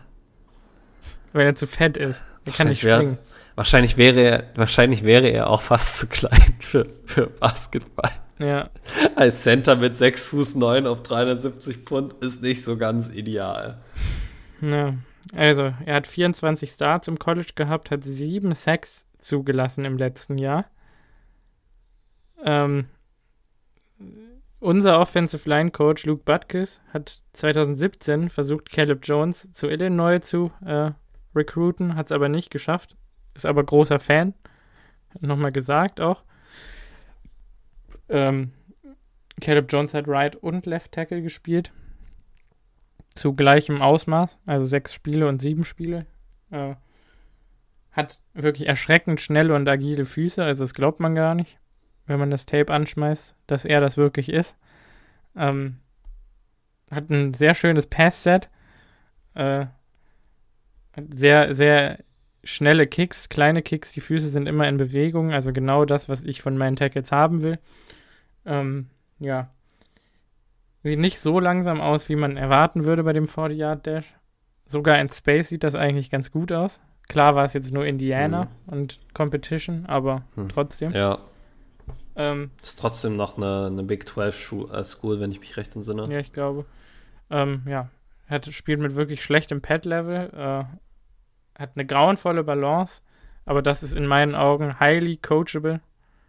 Jetzt, wo ich drüber ja. nachdenke, schätze ich, dass das doch hier Practice Squad wird, ehrlich gesagt. Äh, wenn ich den hier nochmal vorstelle. Vielleicht war ich da ein bisschen überhyped jetzt. Ähm, ja. Ja, und er hat äh, quasi keine Hands-Technik, sondern verlässt sich da voll auf seine Power und auf seine Wingspan, aber es funktioniert halt auch. Ja. Ähm, ja, ist ein sehr interessanter Spieler und sehr sympathisch ich noch meine, dazu. Grundsätzlich ist es halt auch kein Problem, wenn er erst noch aufs Practice Squad geht. Er kann ja den gleichen Weg gehen, wie es ein äh, Josh Neischmann gemacht hat. Und sich über das Practice Squad hinweg entwickeln, weil er hat physische Voraussetzungen, die du so in der NFL einfach nicht oft findest. Mhm. Also ein 6 Fuß 9 Guy mit dem Wingspan auf Offensive Tackle könnte wirklich, wirklich böse werden, wenn der mhm. sein restliches Game quasi aufräumt. Und da, daran, daran wird er jetzt auf jeden Fall arbeiten müssen. Vor allen Dingen mit der Footwork. Da ist Potenzial da. Ja, Unfassbar. da ist Potenzial da wie sonst was. Ja. Also das finde ich auch sehr interessant. Mhm. Ähm, muss man sehen, wie er, also wenn er, wenn er dominiert in der Preseason, was durchaus sein kann, dann glaube ich, er kriegt den Roster ja. Ich glaube, allein mit 370 Pfund wird das schwierig. Ich glaube, der muss noch ein bisschen ja, im Gewicht runter wahrscheinlich nochmal. Ähm, sehe ihn wirklich eher auf dem Practice Squad erstmal. Ich glaube auch nicht, dass die Chance groß ist, dass er da weggeclaimed wird. Deshalb äh, ja. sollte man da auch die, die Ruhe haben und ihm auf dem Practice Squad developen lassen. Ja, dann habe genau. ich noch ganz kurz, ich will ein Wort noch zu George Moore sagen. Guard, 6 Fuß 6 groß, kommt aus Oregon. Äh, hat auch Hälfte Left Tackle, Hälfte Left Guard gespielt letztes Jahr. Äh, neun Spiele lang keinen Sack zugelassen, sieben nicht mal eine Pressure. Ähm, ein sehr guter Runblocker. Ähm, wurde aber erst 2020 als Fifth Year Senior Starter. Ähm, hat ebenfalls, glaube ich, eine Roster-Chance. Ja, äh, die äh, O-Line Factory in Oregon hat wieder, hat wieder zugeschlagen. Ähm, mhm. Ich glaube, das könnte so ein Sneaky Name werden. Ja. Also George Moore, äh, George Moore ist so jemanden, den Namen würde ich mal im Hinterkopf behalten. Also es kann, der ist für mich ein Practice Squad Kandidat. Aber je nachdem, wie sich die Draft Picks auch machen, ich gucke dich an, Rashid Walker, mhm. ähm, könnte das jemand sein, der sich da auch noch mal so ein bisschen rein sneakt und dann wirkt vielleicht irgendwie am Ende doch ganz überraschend äh, der einzige undrafted Free Agent auf unserem Opening Day Roster ist. Ja. Genau. Gut. Kommen wir zur Defense. Mhm. Wo wollen wir anfangen? Hinten oder vorne? Vorne. Lass uns vorne anfangen, bei den Big Guys. Okay. Ähm, lass uns mit der D-Line anfangen, würde ich sagen. Also gerade nicht die Outside Linebacker. Äh, als Defensive Linemen auf dem Roster sind aktuell gelistet Akial Byers, Dean Lowry, Hawati Putu Pututau. Pututau, Dankeschön, Jonathan Ford, Jack Heflin, Jaron Reed, Tadaro Slayton, Chris Slayton, Devante Wyatt und Kenny Clark. Yay. Mhm. Jetzt ist interessant, eigentlich nicht wirklich viel, oder? Wenn ich mir das jetzt hier gerade so angucke. Also, ich hatte, glaube ich, ehrlich gesagt nicht wirklich Probleme damit, meine Defensive Line Rotation äh, mhm. ja, aus, aufs Papier zu bringen. Es gibt einen Spieler, wo ich ein bisschen vielleicht überlegt hatte. Ja, also ich habe sechs Defensive Linemen aufgeschrieben. Ich auch. Ich weiß nicht, wie viele, du hast auch sechs aufgeschrieben. Äh, Starting Defensive Lineman, ich will nicht mehr nur als Nose Tackle bezeichnen, das ist äh, Kenny Clark. Äh, da besteht keine Frage.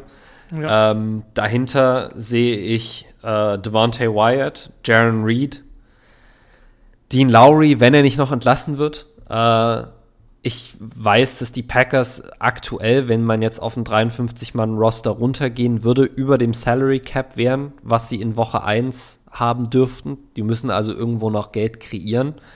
Ähm, könnte ich mir durchaus vorstellen, dass Dean Lowry entlassen wird noch. Getradet. Äh, dass der in Surprise Training Camp oder getradet wird. Ähm, und danach habe ich noch äh, TJ Slayton und der Spieler, bei dem ich mir wirklich unsicher war, den man sicher auch, auch austauschen könnten, aber der einfach aus dem letzten Jahr noch einen speziellen Platz in meinem Herz hat, äh, ist Jack Heflin. Ja, also ich habe Jack Heflin durch Jonathan Ford ausgetauscht. Äh, keine Ahnung. Ja, ich will ganz ehrlich sein, Jonathan Ford didn't move the needle. Also der ist irgendwie nach allem, was ich bisher von ihm gehört habe, ja. Ah. Also, ich sag ah. mal so: Jack Heflin kann es werden. Jonathan Ford könnte es werden. Ich glaube, dass Jack Heflin die größere Chance hat. Ähm, ja. Und wer auch noch im Rennen ist, ist, glaube ich, in meinen Augen Hawati Pututau.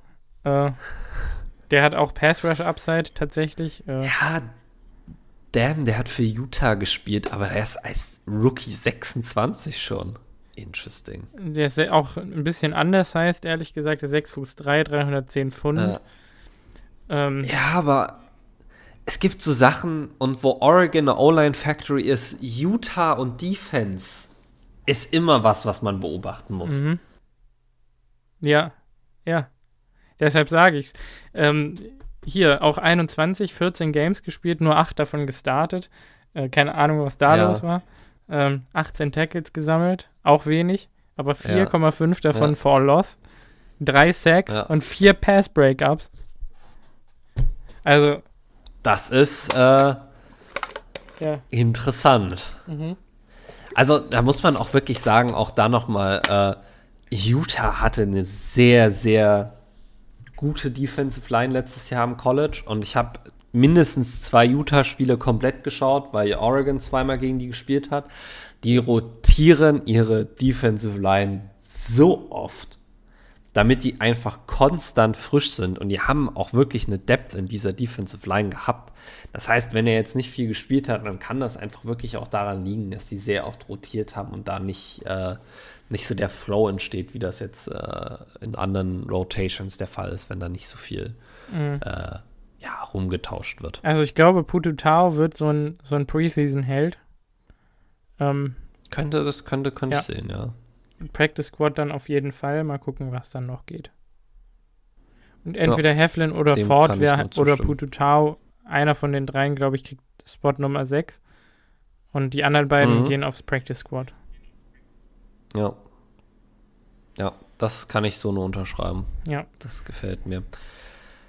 Edge? Dann lass uns doch zu den Outside Linebackern kommen. Da muss ich jetzt hier mal ein bisschen durchsortieren. Gelistet werden jetzt hier Preston Smith, uh, Kingsley Anakbare, Tipper Galay, Jonathan Garvin, Rashawn Gary, uh, Ladarius Hamilton, Kobe Jones, Vielleicht Chauncey Manak. Ja. Wahrscheinlich Chauncey Manak. Ja.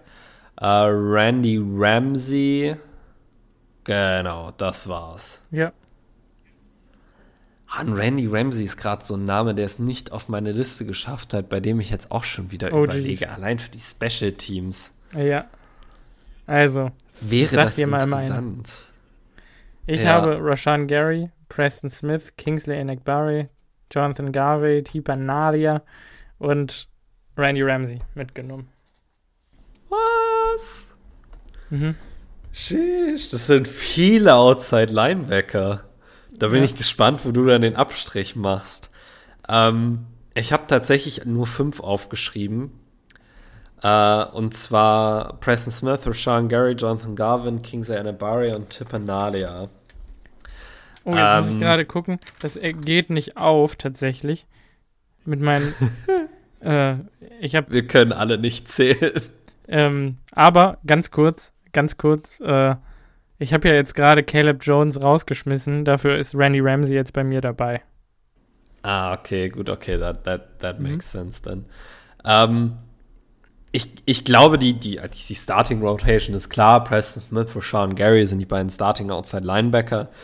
Ähm, ich bin relativ positiver Dinge, dass die Rotation danach Jonathan Garvin und Kingsley Barry sein werden. Hm. Äh, und ich glaube, Tipper Nalia und Randy Ramsey könnten sich dann da darum streiten, äh, wer in den Special Teams effektiver ist und wer da äh, die größere Upside hat, äh, wenn man nicht dann doch noch einen Sechsten mitnimmt. Was ich auch durchaus sehen kann, so oft wie wir unsere, unsere Outside Linebacker letztes Jahr durchrotiert haben. Ähm, ich hatte nur überlegt, dass wir dann in den anderen Positionen in der Defense wahrscheinlich ein bisschen zu wenig haben. Ich könnte aber auch durchaus sehen, dass wir nur fünf Defensive Linemen haben und dafür dann noch einen sechsten Outside Linebacker mitnehmen. Ja. Weil man ja Rashawn, Gary, Preston Smith, Jonathan Garvin und Kingsley Anakbari auch durchaus mal in so einer D-Line-Position aufstellen kann. Durchaus. Ähm, Gerade Anakbari das heißt, würde das, das hier gerade so gerade so angucke, dann würde ich tatsächlich Jack Heflin streichen und würde Randy Ramsey hier noch mit draufsetzen. Mhm, hier gibt Sinn. Ja. Genau. Ja. Ansonsten, da so groß Leute, die jetzt so eine Riesenchance haben, da noch ins Roster reinzukommen, sehe ich jetzt hier ehrlich gesagt ja, nicht. Ganz kurz, also Ladarius Hamilton hat es erstaunlich weit geschafft mit den Packers. Das hätte ich niemals erwartet, dass der immer noch dabei ist. Nach der Preseason letztes ja. Jahr. Das war eine Katastrophe. Der ist doch aber letztes Jahr gar nicht in der Preseason gewesen. Nicht? Ist Darius Hamilton nicht der Spieler, den wir äh, während der Season von den Tampa Bay Buccaneers geholt haben? Ach so, kann auch sein. Also ich, der Wie hieß war denn letztes dieser Große, Jahr, der gar keinen Pass Rush hatte, aber bis zum Ende dabei war. Dieser Edge. Ich ja, weiß es nicht, tatsächlich. Ich weiß es nicht mehr. Ich guck's gerade mal für dich nach. Also, nee, ich, ich nehme es ich nehm's zurück. 2020 äh, hat er bei Dallas gespielt und 2021 ist er dann zu uns gekommen, aber hat nur sechs Spiele. Ich weiß es nicht genau, wo der davor war. Hm. Also wer für mich auf jeden Fall ah. die Upside hat und definitiv aufs Practice Squad kommen wird, ist Chauncey Manick. Ähm, ist ein Louisiana Lafayette Raging Cajun. Äh, 6 ja. Fuß 3 groß, 247 Pfund, also auch ein bisschen anders heißt im Vergleich zu unseren anderen Edge-Defendern. Aber er ist ein Four-Year-Starter gewesen und ist tatsächlich im letzten Jahr Second Team All Sunbelt gewesen. Äh, okay. Hat drei Jahre wenig Impact gehabt und 21 hat er sein Breakout gehabt. Äh, 57 Tackles gemacht in dem Jahr, 14 Tackles for Loss, 10,5 Sacks, 6 weitere Hurries, 3 Fumble Recoveries und ein Forced Fumble. Das ist Production. Und ja. man kann Production nicht komplett wegnegieren. Und wenn der anfängt, in der Preseason zu produzieren, dann kann ich mir vorstellen, hat er eine Chance, zumindest übers Practice Squad sich längerfristig bei den Packers festzusetzen. Das könnte durchaus auch sein. Das, äh, deshalb ist das Training Camp auch so wichtig, damit man das irgendwie dann besser beurteilen kann, wie die ja. Leute sich in der NFL schlagen. Ähm, ich würde vorschlagen, wir gehen zu den Inside Linebackern über. Ja, unbedingt gerne. Da sind auf dem Roster aktuell gelistet Devondre Campbell, Chris Barnes, äh, Khalif Price, äh, Bryce, ich weiß nicht, ob ich den gerade eben schon genannt habe, mhm. Alice Brooks, ähm, Isaiah McDuffie, Ty Summers, Quay Walker, Ray Wilborn. Und ich weiß jetzt schon, dass wir hier mindestens einen Spieler unterschiedlich haben. Ja. Okay. Fang an. Möchtest du oder soll ich? Fang du an. Ich Ja, also äh, Inside Linebacker Nummer 1 ist ganz klar ähm, Devondre Campbell, mhm. da besteht keine Frage. Inside Linebacker Nummer zwei ist ganz klar äh, Quay Walker. Ich glaube, da hat auch Chris Barnes keine Chance. Ja. Äh, ich glaube, wir werden Devondre Campbell und Quay Walker dieses Jahr relativ oft zusammen auf dem Feld sehen. Mhm. Äh, Inside Linebacker 3 äh, ist für mich äh, Chris Barnes, auch ja. unangefochten. Ich würde ihn auch nicht traden, ich würde ihn auf jeden Fall behalten. Ja. Äh, der würde, der äh, verbessert unsere Rotation auf jeden Fall ungemein. Und dann habe ich tatsächlich nur vier Inside-Linebacker. Ich auch. Und das ist ein bisschen kontrovers, aber ich habe hier meinen einen undrafted Free Agent untergebracht. Ähm, und das ist Alice Brooks. Ja. Und dafür gecuttet habe ich äh, Ty Summers und Isaiah McDuffie. Uh. Ja, uh. und da können wir jetzt hier einfach nur mal ganz kurz äh, ich weiß, du hattest dir auch was zu ihm aufgeschrieben. Ja. Äh, wenn du das, also Äh, erstmal, was möchtest du uns noch deine, deine nennen? Meine, meine ist eine sehr unpopular Opinion, ähm, denke ich. Ich habe Devondre Campbell, Quay Walker, Chris Barnes und Ray Wilborn mitgenommen, tatsächlich. Ähm, also ich habe auch Summers, McDuffie, mhm. Brooks und Bryce gecuttet. Ähm, mhm. Ja, Ray Wilborn, ich weiß nicht, wie vielen von euch da draußen der noch ein Begriff ist aus der letzten Preseason. Der hat mich unglaublich mit seiner Athletik und seiner Range ähm, beeindruckt äh, in der Preseason letztes Jahr. Das war wirklich, ich war überrascht, als wir ihn gecuttet haben, muss ich ganz ehrlich sagen. Und dafür Isaiah McDuffie mitgenommen haben, der dann auch das ganze Jahr lang nichts gemacht hat. Für mich Special war Wilborn. Teams gespielt hat. Hm? Special Teams gespielt hat. Aber Wilborn kann auch Special Teams spielen. Und hm. Wilborn hat einfach diese Defense-Upside. Ist einfach ein hm. Heavy Thumper so ein richtiger mhm. Prototype-Linebacker und ich weiß nicht. Ich, irgendwie sehe ich den in dieser Rotation drin. Ja. Ähm, für Alice Brooks, ich möchte nur ganz kurz hier mal die erste Zeile aus diesem Scouting Report vorlesen. Ich werde sie auch gleich da noch übersetzen. Uh, Alice Brooks is a high effort, high IQ linebacker with an underwhelming physical profile. Mhm. Also er gibt immer 100 Prozent, er liest das Spiel gut, aber er ist klein und langsam. Mhm. Bestätige ich. Das ist so die, die, die Baseline zu Alice Brooks. Und ich habe ihn mitgenommen, nicht, also sicher auch für ein bisschen für die Defense Upside, je nachdem, wie es auch in der Preseason aussieht. Da muss er sich dann auch, glaube ich, nochmal beweisen. Aber ich habe ihn vor allen Dingen mitgenommen für die Special Teams. Weil ich glaube, die eine Sache, die den Packers wirklich in den letzten Jahren gefehlt hat, äh, in den Special Teams sind Linebacker, die auch nur ansatzweise mal irgendwas diagnostizieren können, irgendwelche Plays erkennen können und dann auf ihre Instinkte vertrauen. Ich hatte immer das Gefühl, dass unsere Linebacker in den Special Teams viel zu lange gebraucht haben, um zu kapieren, wo der Return hingeht.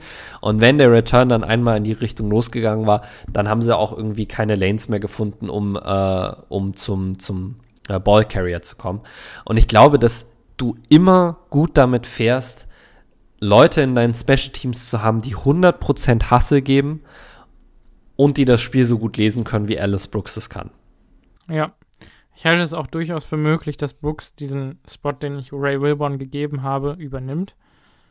Ich habe ihn ja. mit Sternchen markiert fürs Practice Squad. Ähm, also über McDuffie und über Summers. Also Summers kann ja nicht ins Practice Squad, aber über McDuffie. Ähm, also ich glaube, wir gehen mit Wilborn und äh, Brooks. Keine Ahnung, ja. ähm, in welcher. Die beiden sehe ich auch interchangeable. Ich, ja. ich, bin mir relativ sicher, dass es für Ty Summers es gewesen sein wird. Ja. Ich glaube auch, dass Isaiah McDuffie, wenn er keinen großen Sprung macht, dass das für ihn gewesen wird, äh, gewesen sein wird. Und mhm. ich glaube, da haben wir eine ganz gute Rotation auf Inside Linebacker. Also, was ich noch zu ähm, Alice Brooks sagen wollte, ich habe ja eben angekündigt vor der Folge, dass ich eine Comparison gemacht habe, die dir sicherlich sehr gefallen wird. Äh, also ich habe ihn auch als klassischen Oldschool Inside Linebacker mir notiert. Äh, natürlich anders heißt. Ähm, für mich ja. ist er ein kleiner Josie Jewell.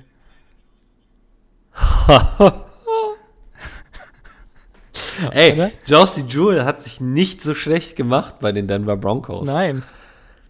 Ah, der Junge hat auf jeden Fall wirklich was. Ja.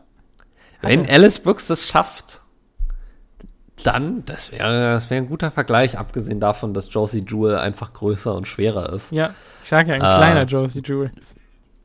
Ja, da physisch in der NFL noch eher mithalten kann als Alice Brooks, ist das, glaube ich, eine Comparison, die ich auch unterschreiben könnte. Ja. Auf jeden Fall. Also noch kurz zur Vita von Alice Brooks. Er ist Second Team All Big Ten gewesen. 2021. 12 Games gespielt, gestartet. Ähm, 100 Tackles, 53 davon Solo. Also Tackling-Maschine. Mhm. Ähm, ja, drei was Tackles du in den Special Teams brauchst. Ja, ein Sack, ein Pass-Breakup. Ich finde, auf dem Tape erkennt man, er kennt seine Range, die begrenzt ist und er nutzt sie aber to the fullest. Er weiß ganz genau, was seine Limitation ist. ist super intelligent. Pure Football mhm. IQ habe ich mir aufgeschrieben, also ja. unfassbare Instinkte. Äh, sehr starker Tackler, auch in Space, trotz seiner Size.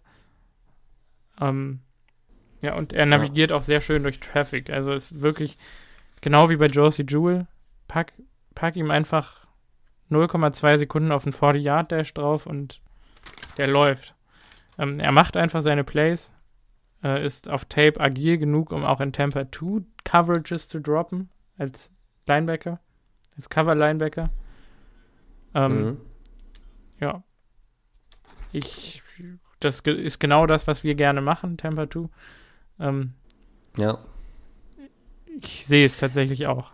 Und, und es Man, kommt, ja. wie gesagt, Training Camp und Preseason sind für Spieler wie Alex Brooks extrem wichtig. Ja. Der muss zeigen, dass seine, dass seine körperlichen Limitationen, die auf dem Papier existieren, im echten Leben nicht existieren in der NFL. Ja. Das wird wichtig sein für ihn. Und, und Ray Wilborn ist halt so das Nitro-Gegenstück von ihm. Nicht ganz so instinktiv, aber dafür halt ja. blazing fast. Zumindest kam es mir auf Tape ja. immer so vor. Ich weiß nicht, was seine Pro-Day-Zeit gewesen ist, aber. Ich weiß es auch nicht.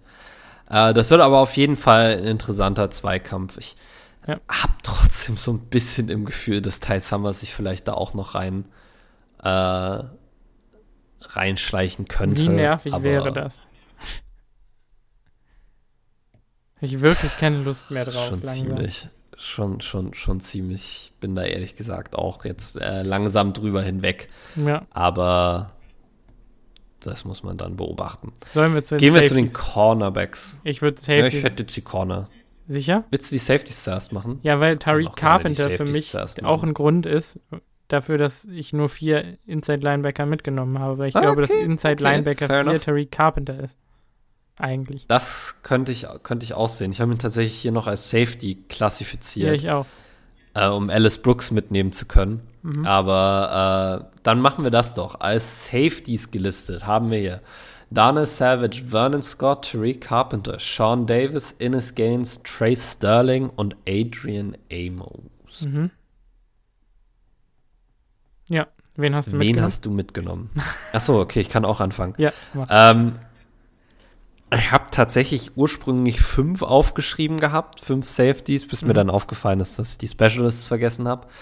Äh, das habe ich dann auf vier reduziert. Habe ich auch. Äh, ich habe die beiden Starting Safeties sind klar, Adrian Amos und Dana Savage. Ja. Und dann geht es darum, die beiden besten Spieler dahinter zu haben. Mhm. Und wenn man Tariq Carpenter jetzt als Linebacker mitnimmt und dann vielleicht irgendwo einen anderen Spieler rausstreicht und noch einen fünften Safety mitnehmen könnte, dann wäre der fünfte Safety für mich Innes Gaines und davor sehe ich Sean Davis und Tariq Carpenter, wenn man den jetzt so klassifizieren möchte. Ja. Also die vier, die ich mitgenommen habe, sind Amos, Savage, Sean Davis und Tariq Carpenter mit Innes Gaines als Topspieler dahinter. dahinter. Also bei mir ist es gleich, nur dass mein Strong Safety 3 tatsächlich Trace Sterling ist. Über Innes Gaines? Hm, ich glaube. Interesting. Ich bin mir manchmal nicht ganz sicher, ob Innes Gaines nicht eigentlich ein Cornerback ist. Und. Ja, ja, okay, das, das, könnt, das könnte ich tatsächlich sehen. Und, das Argument. Aber ich weiß nicht, ich habe ich aber kann auch sehen, dass deshalb, also bei Safeties fehlt uns einfach in Coverage jemand, der da wirklich auch mal, der in der Rotation mithalten kann. Ja, dann, dann äh, zieh dich warm an, ganz kurz. Ähm, ich halte es für möglich, also ich habe ja einen sechsten Defensive Lineman dabei.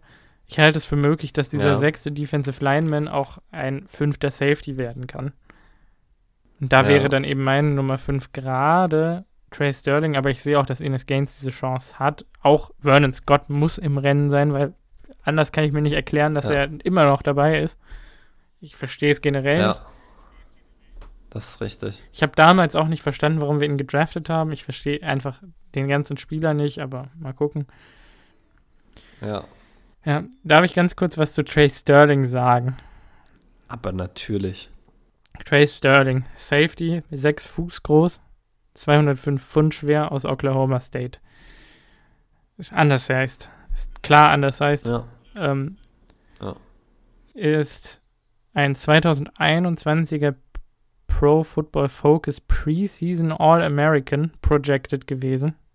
All-American projected. Die haben richtig was erwartet von dem. Ähm, ja. Und war auf der Senior Bowl Watchlist. Ähm, hatte seit Beginn 2020 gerissene Sehnen im rechten Handgelenk, die bis 2021 Woche 2 undiagnostiziert blieben. Das heißt also, er hat Game 1 gespielt und er beschrieb es so, als würde in seinem rechten Handgelenk bei jeder Bewegung jemand ein Messer drehen. Also als würde da ein Messer drin stecken und oh, jemand würde es drehen. Und das hatte er anderthalb oh. Jahre lang. Vielleicht sogar zwei. Ja. Weiß es nicht. Ich weiß nicht, wie das denen durchgehen konnte. Jedenfalls hat er danach ähm, eine Operation durchgemacht nach der Woche 1. Ähm, mhm. Weil man gemerkt hat, er kann nicht spielen so. Da hat man es nochmal untersucht mhm. und festgestellt, okay, da ist alles kaputt in dem Handgelenk. Ähm, er ist dann nochmal zurückgekommen für die letzten zwei Spiele, hat aber jeweils nur zehn Snaps gespielt, weil er nicht fit war. Ähm, Interesting. Ja, 2019 hatte er 760 Snaps gespielt, hatte ein 78,1er Pro Football Focus Rating, was sehr gut ist. Ähm, hatte ja. ein 83,7er Coverage Grade und ein 67,3er Run Defensive Grade, äh, Run Defense Grade. Hatte 28 Stops, ähm, 5 Pressures, ähm, 25 aus 35 Pässen zugelassen für nur 193 Yards, äh, einen Pick, 7 Pass Breakups und äh, ein 72er Passer Rating allowed. Sehr gute Coverage Stats. Mal sagen. Ja. Auch sehr gutes Gesamtgrading von PFF, was ja schon irgendwie aussagekräftig ist. 2020 630 Snaps gespielt. Mit Verletzung die ganze Saison.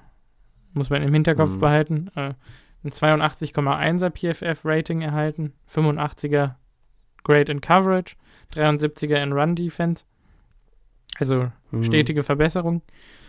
37 Stops gehabt, 4 Pressures, 33 von 41 Pässen zugelassen für 354 Yards und 2 Touchdowns, 2 Interceptions, 4 äh, Pass Breakups mhm. und ein 98er Passer Rating allowed. Spielt sehr viel Box und Slot, also Box Safety und Slot Corner, also beides. Wenig mhm. Free Safety hat allerdings ein 4,58er Run, äh, Relative Athletic Score, was wirklich nicht gut ist. Und das ja. Main-Problem neben seiner Undersize ist eben, also er ist explosiv und agil und alles, aber sein Problem ist, ist der, der 471er 40 Yard Dash. Also Speed ist. Ah, ja. ja das heißt da. also, Free kannst du den nicht einsetzen. Dafür haben wir aber ja Sean Davis als Free Safety 2, der schnell ist. Ja. Ähm, für mich wäre er potenziell ein Kandidat, also von, vom Football-IQ, von den Instinkten her, der halt eben diese Upside für Safety 3, also Strong Safety 3 hat. Theoretisch. Ja. Hinter Carpenter und. Äh, könnte, ich, könnte ich auch durchaus sehen. Wie gesagt, äh, für ihn wird es dann auch sicher wichtig in der, im Training Camp und in der Preseason sein, dass er da zeigt, dass äh, dass diese, dass diese 40-Yard-Dash ihn nicht definiert. Mhm. Und dass er trotz der schlechten 40-Yard-Dash immer noch äh, effektiv sein kann in der NFL. Ja. Das ist, glaube ich, das Wichtige. Muss man ähm, sehen. Aber ja, wollen wir kurz noch zu den, äh, zu den Defensive, äh, zu den Cornerbacks kommen? Ja. Äh, dann würde ich nämlich gerne noch einen allgemeinen Punkt zu den Defensive Backs machen. Äh, als Cornerbacks sind aktuell gelistet Jair Alexander, Rasul Douglas, Kabion Ento, Rico Gafford, Shamar Jean Charles, Eric Stokes, Riley Texada, Texada Keandre Thomas, Keyshawn Nixon. Mhm. Ich habe sechs mitgenommen. Ich habe sieben. Ja, könnte ich auch sehen. Mhm. Könnte ich auch sehen. Äh, ich glaube, die Top 3 so, sollten bei uns beiden gleich sein. Jay Alexander, ja. Eric Stokes, Joshua Douglas. Äh, da müssen wir nicht ja. groß drüber reden. Äh, by the way, ohne Verletzung, wenn unsere, wenn unsere gesamte Starting Secondary da ist, Top Secondary in der NFL. Glaube ich auch. Bin Halt ich mir relativ sicher. Halte ich auch für möglich. Dahinter habe ich jetzt Keyshawn Nixon, Ja. schon allein wegen der Special Teams Upside, Aber auch, auch Slot Corner, Upside theoretisch. Slot Corner Upside. Kavion Ento, weil ich Mm. einfach ein Fan von Kavion Ento bin. Der hat Und so ich will, gute dass er es jetzt endlich.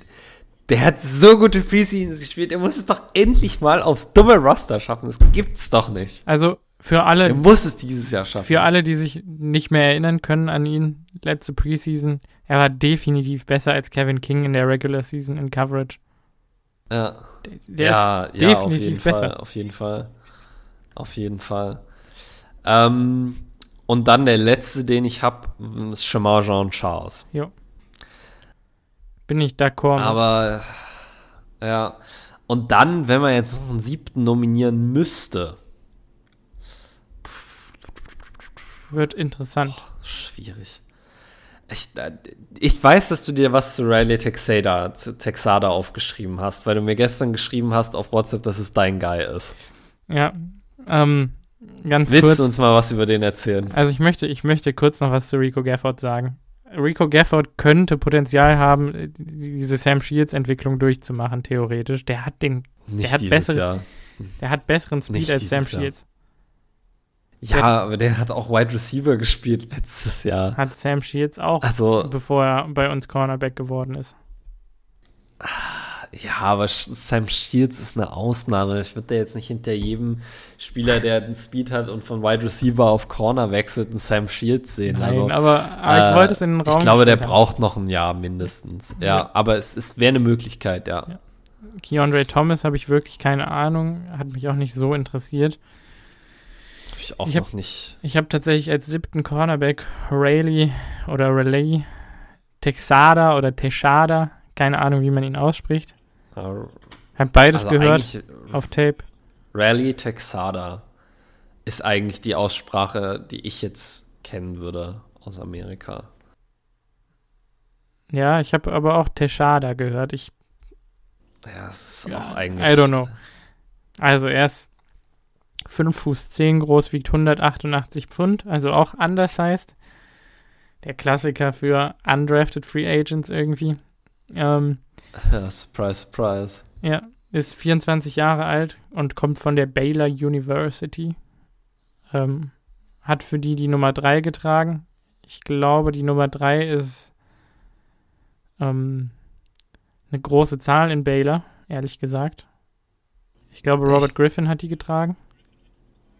Das weiß ich gar nicht mehr. Robert Griffin hat übrigens auch über die Packers gesagt, dass sie äh, den, den, den, die beste Secondary in der NFL haben, weil ich kurzer Fun Fact eingeworfen haben.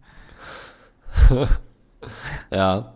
ähm, kann sein, dass es erst wegen Teshada gesagt hat. Vielleicht kennen die sich. Äh, wer weiß. ich glaube nicht. Ich glaube im Zweifel nicht. Nee.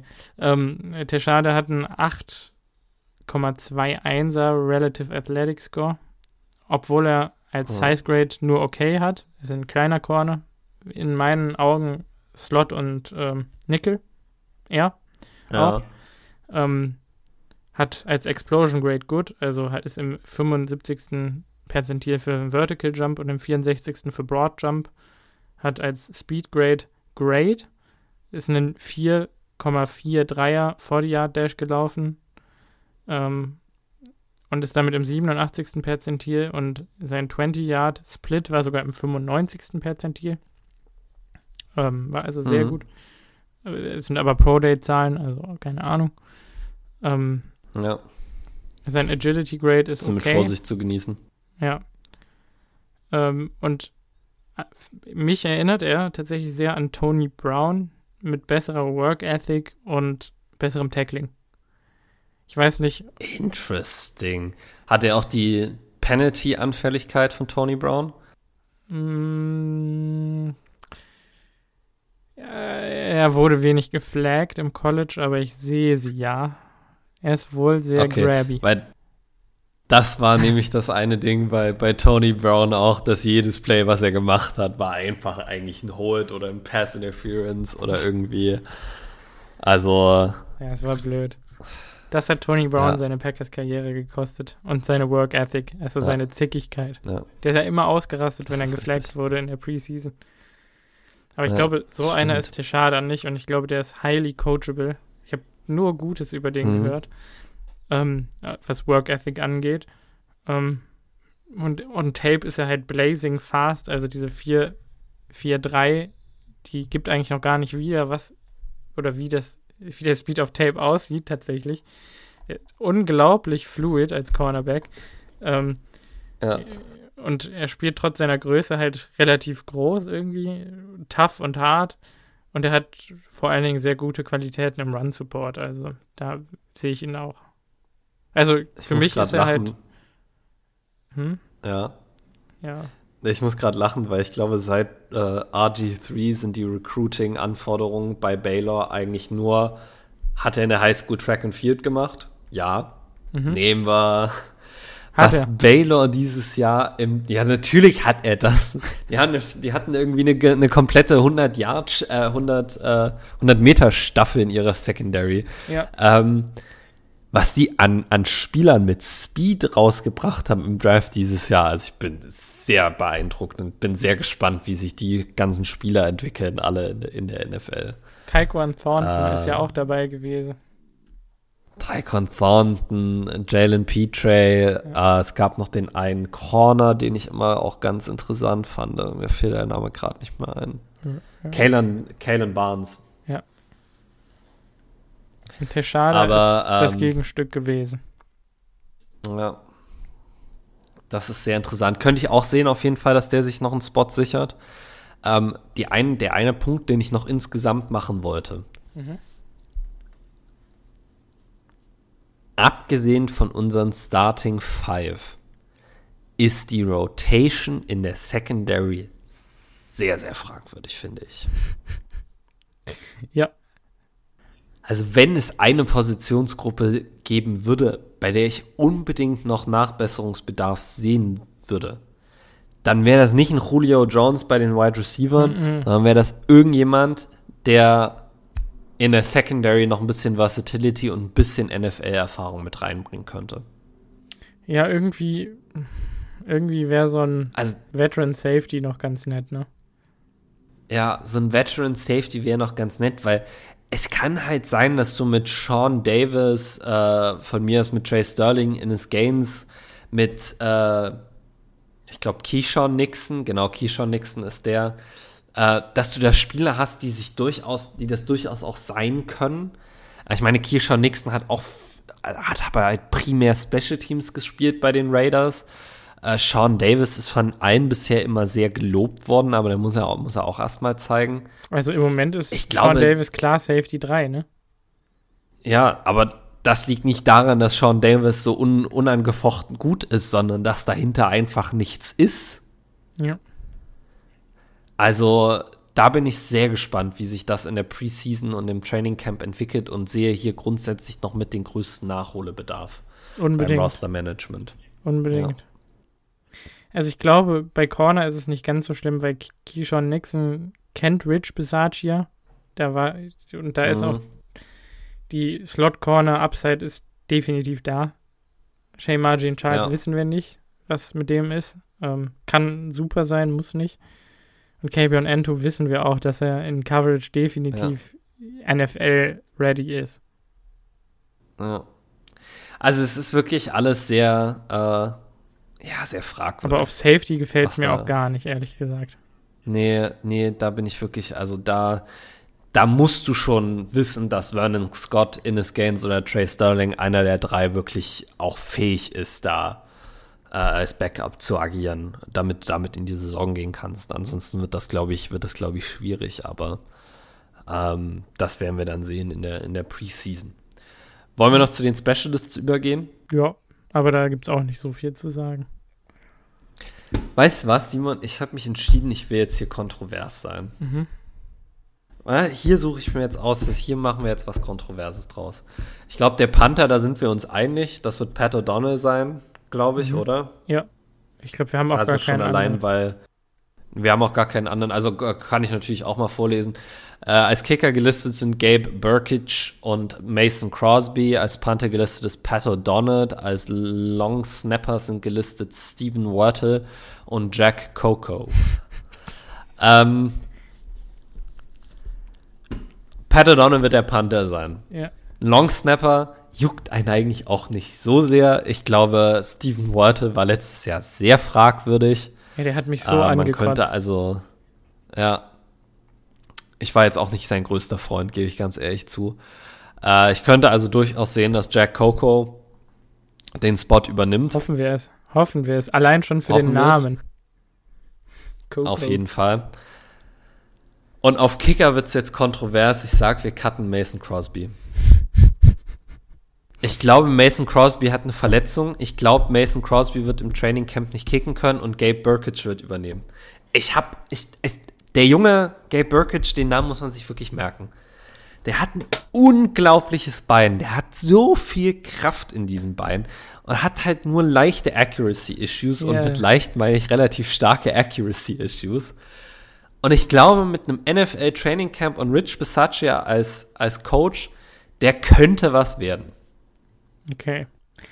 Was ich mir auch vorstellen Aber nein, kann, realistisch, Mason Crosby wird der Kicker sein. Das ist schon, also, ist, glaube ich, am realistischsten. Wir haben ja gesagt, der Traum sei aus. Ich halte nach, dem, nach dieser Entwicklung um Dominik Eberles Verletzung, halte ich es durchaus auch für möglich, dass der auch nochmal in die Competition geworfen wird, wenn er wieder gesund ist. Also hoffe ich sehr. Ich glaube nicht, dass die Packers drei Kicker mitnehmen.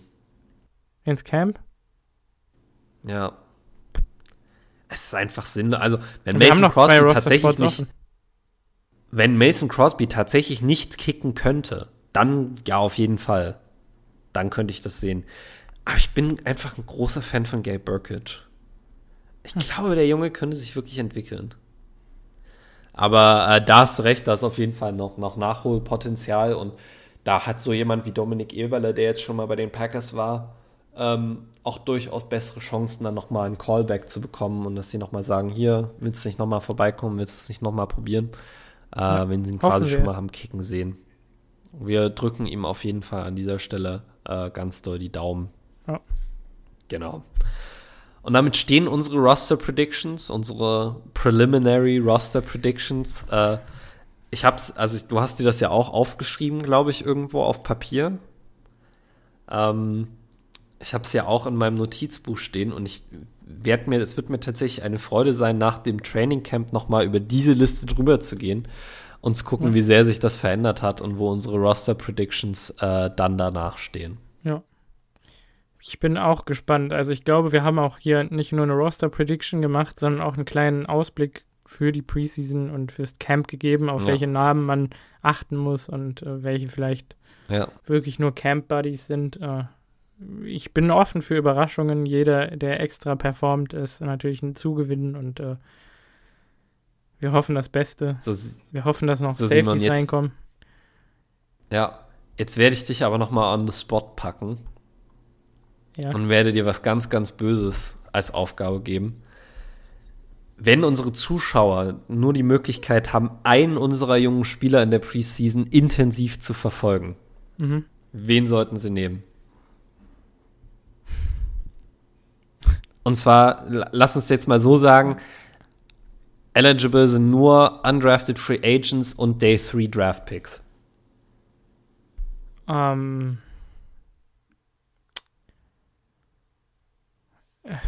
Ja, also Samari Toure wird schon sehr interessant werden, glaube ich. Ja. Ähm, ich glaube, Tyler Goodson wird auch unglaublich Spaß machen und Rayleigh Teixeira. Ja. Ähm, boah, wer ist der interessanteste von den dreien?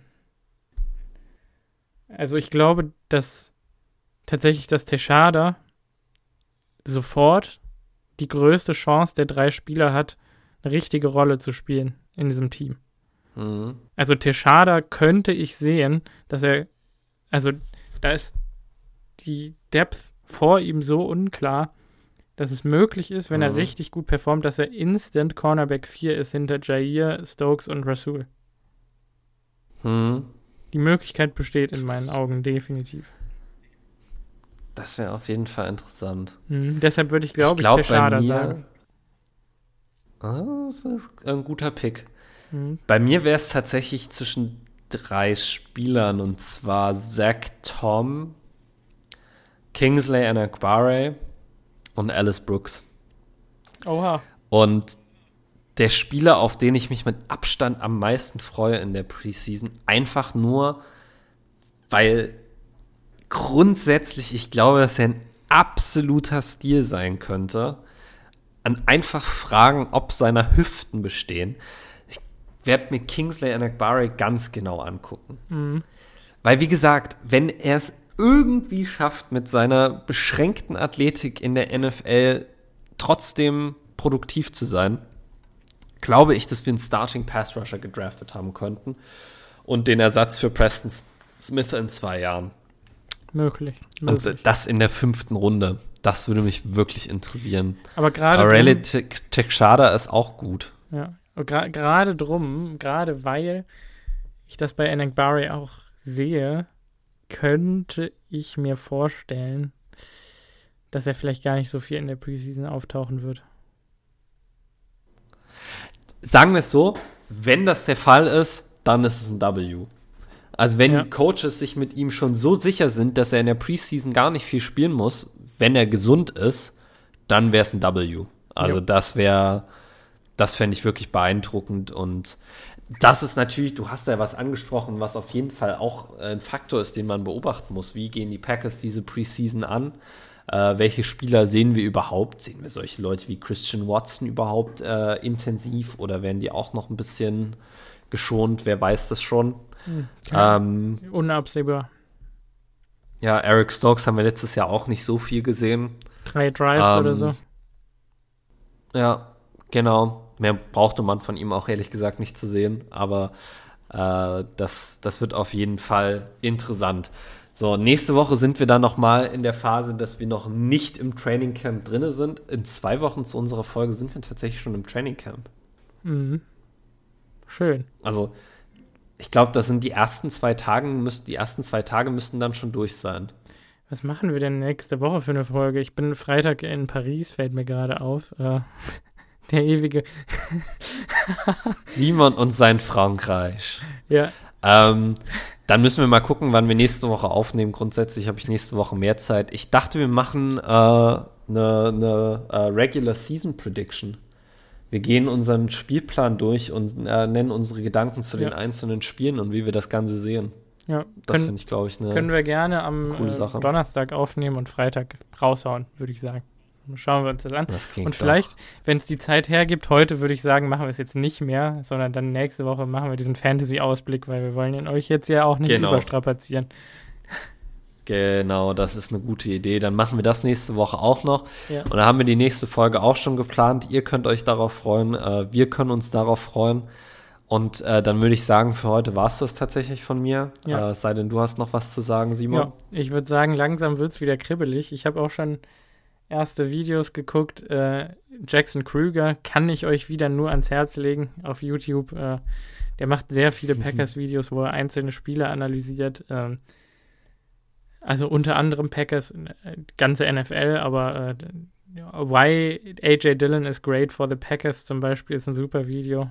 Kann ich euch wirklich ans Herz mhm. legen, sich das anzugucken. Äh, und wenn man das guckt und dann er AJ Dillon hypt und sagt, ah, vielleicht ist der besser als Aaron Jones und so, da wird es schon wieder kribbelig. Da freut man sich richtig auf die Regular Season. Und natürlich aufs Camp ja. und auf, auf, die Preseason, aber. Auf jeden Fall. Ja.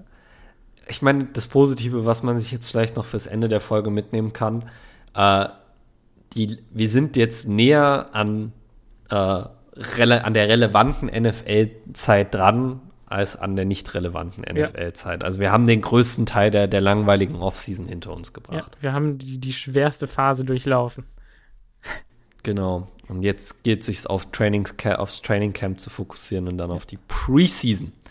Oh, ja. Gut. Und mit den Worten äh, verabschieden wir uns von euch. Äh, verabschieden wir uns von euch. Ja, doch, genau. Äh, bis nächste Woche. Bis dann. Ciao. Ciao.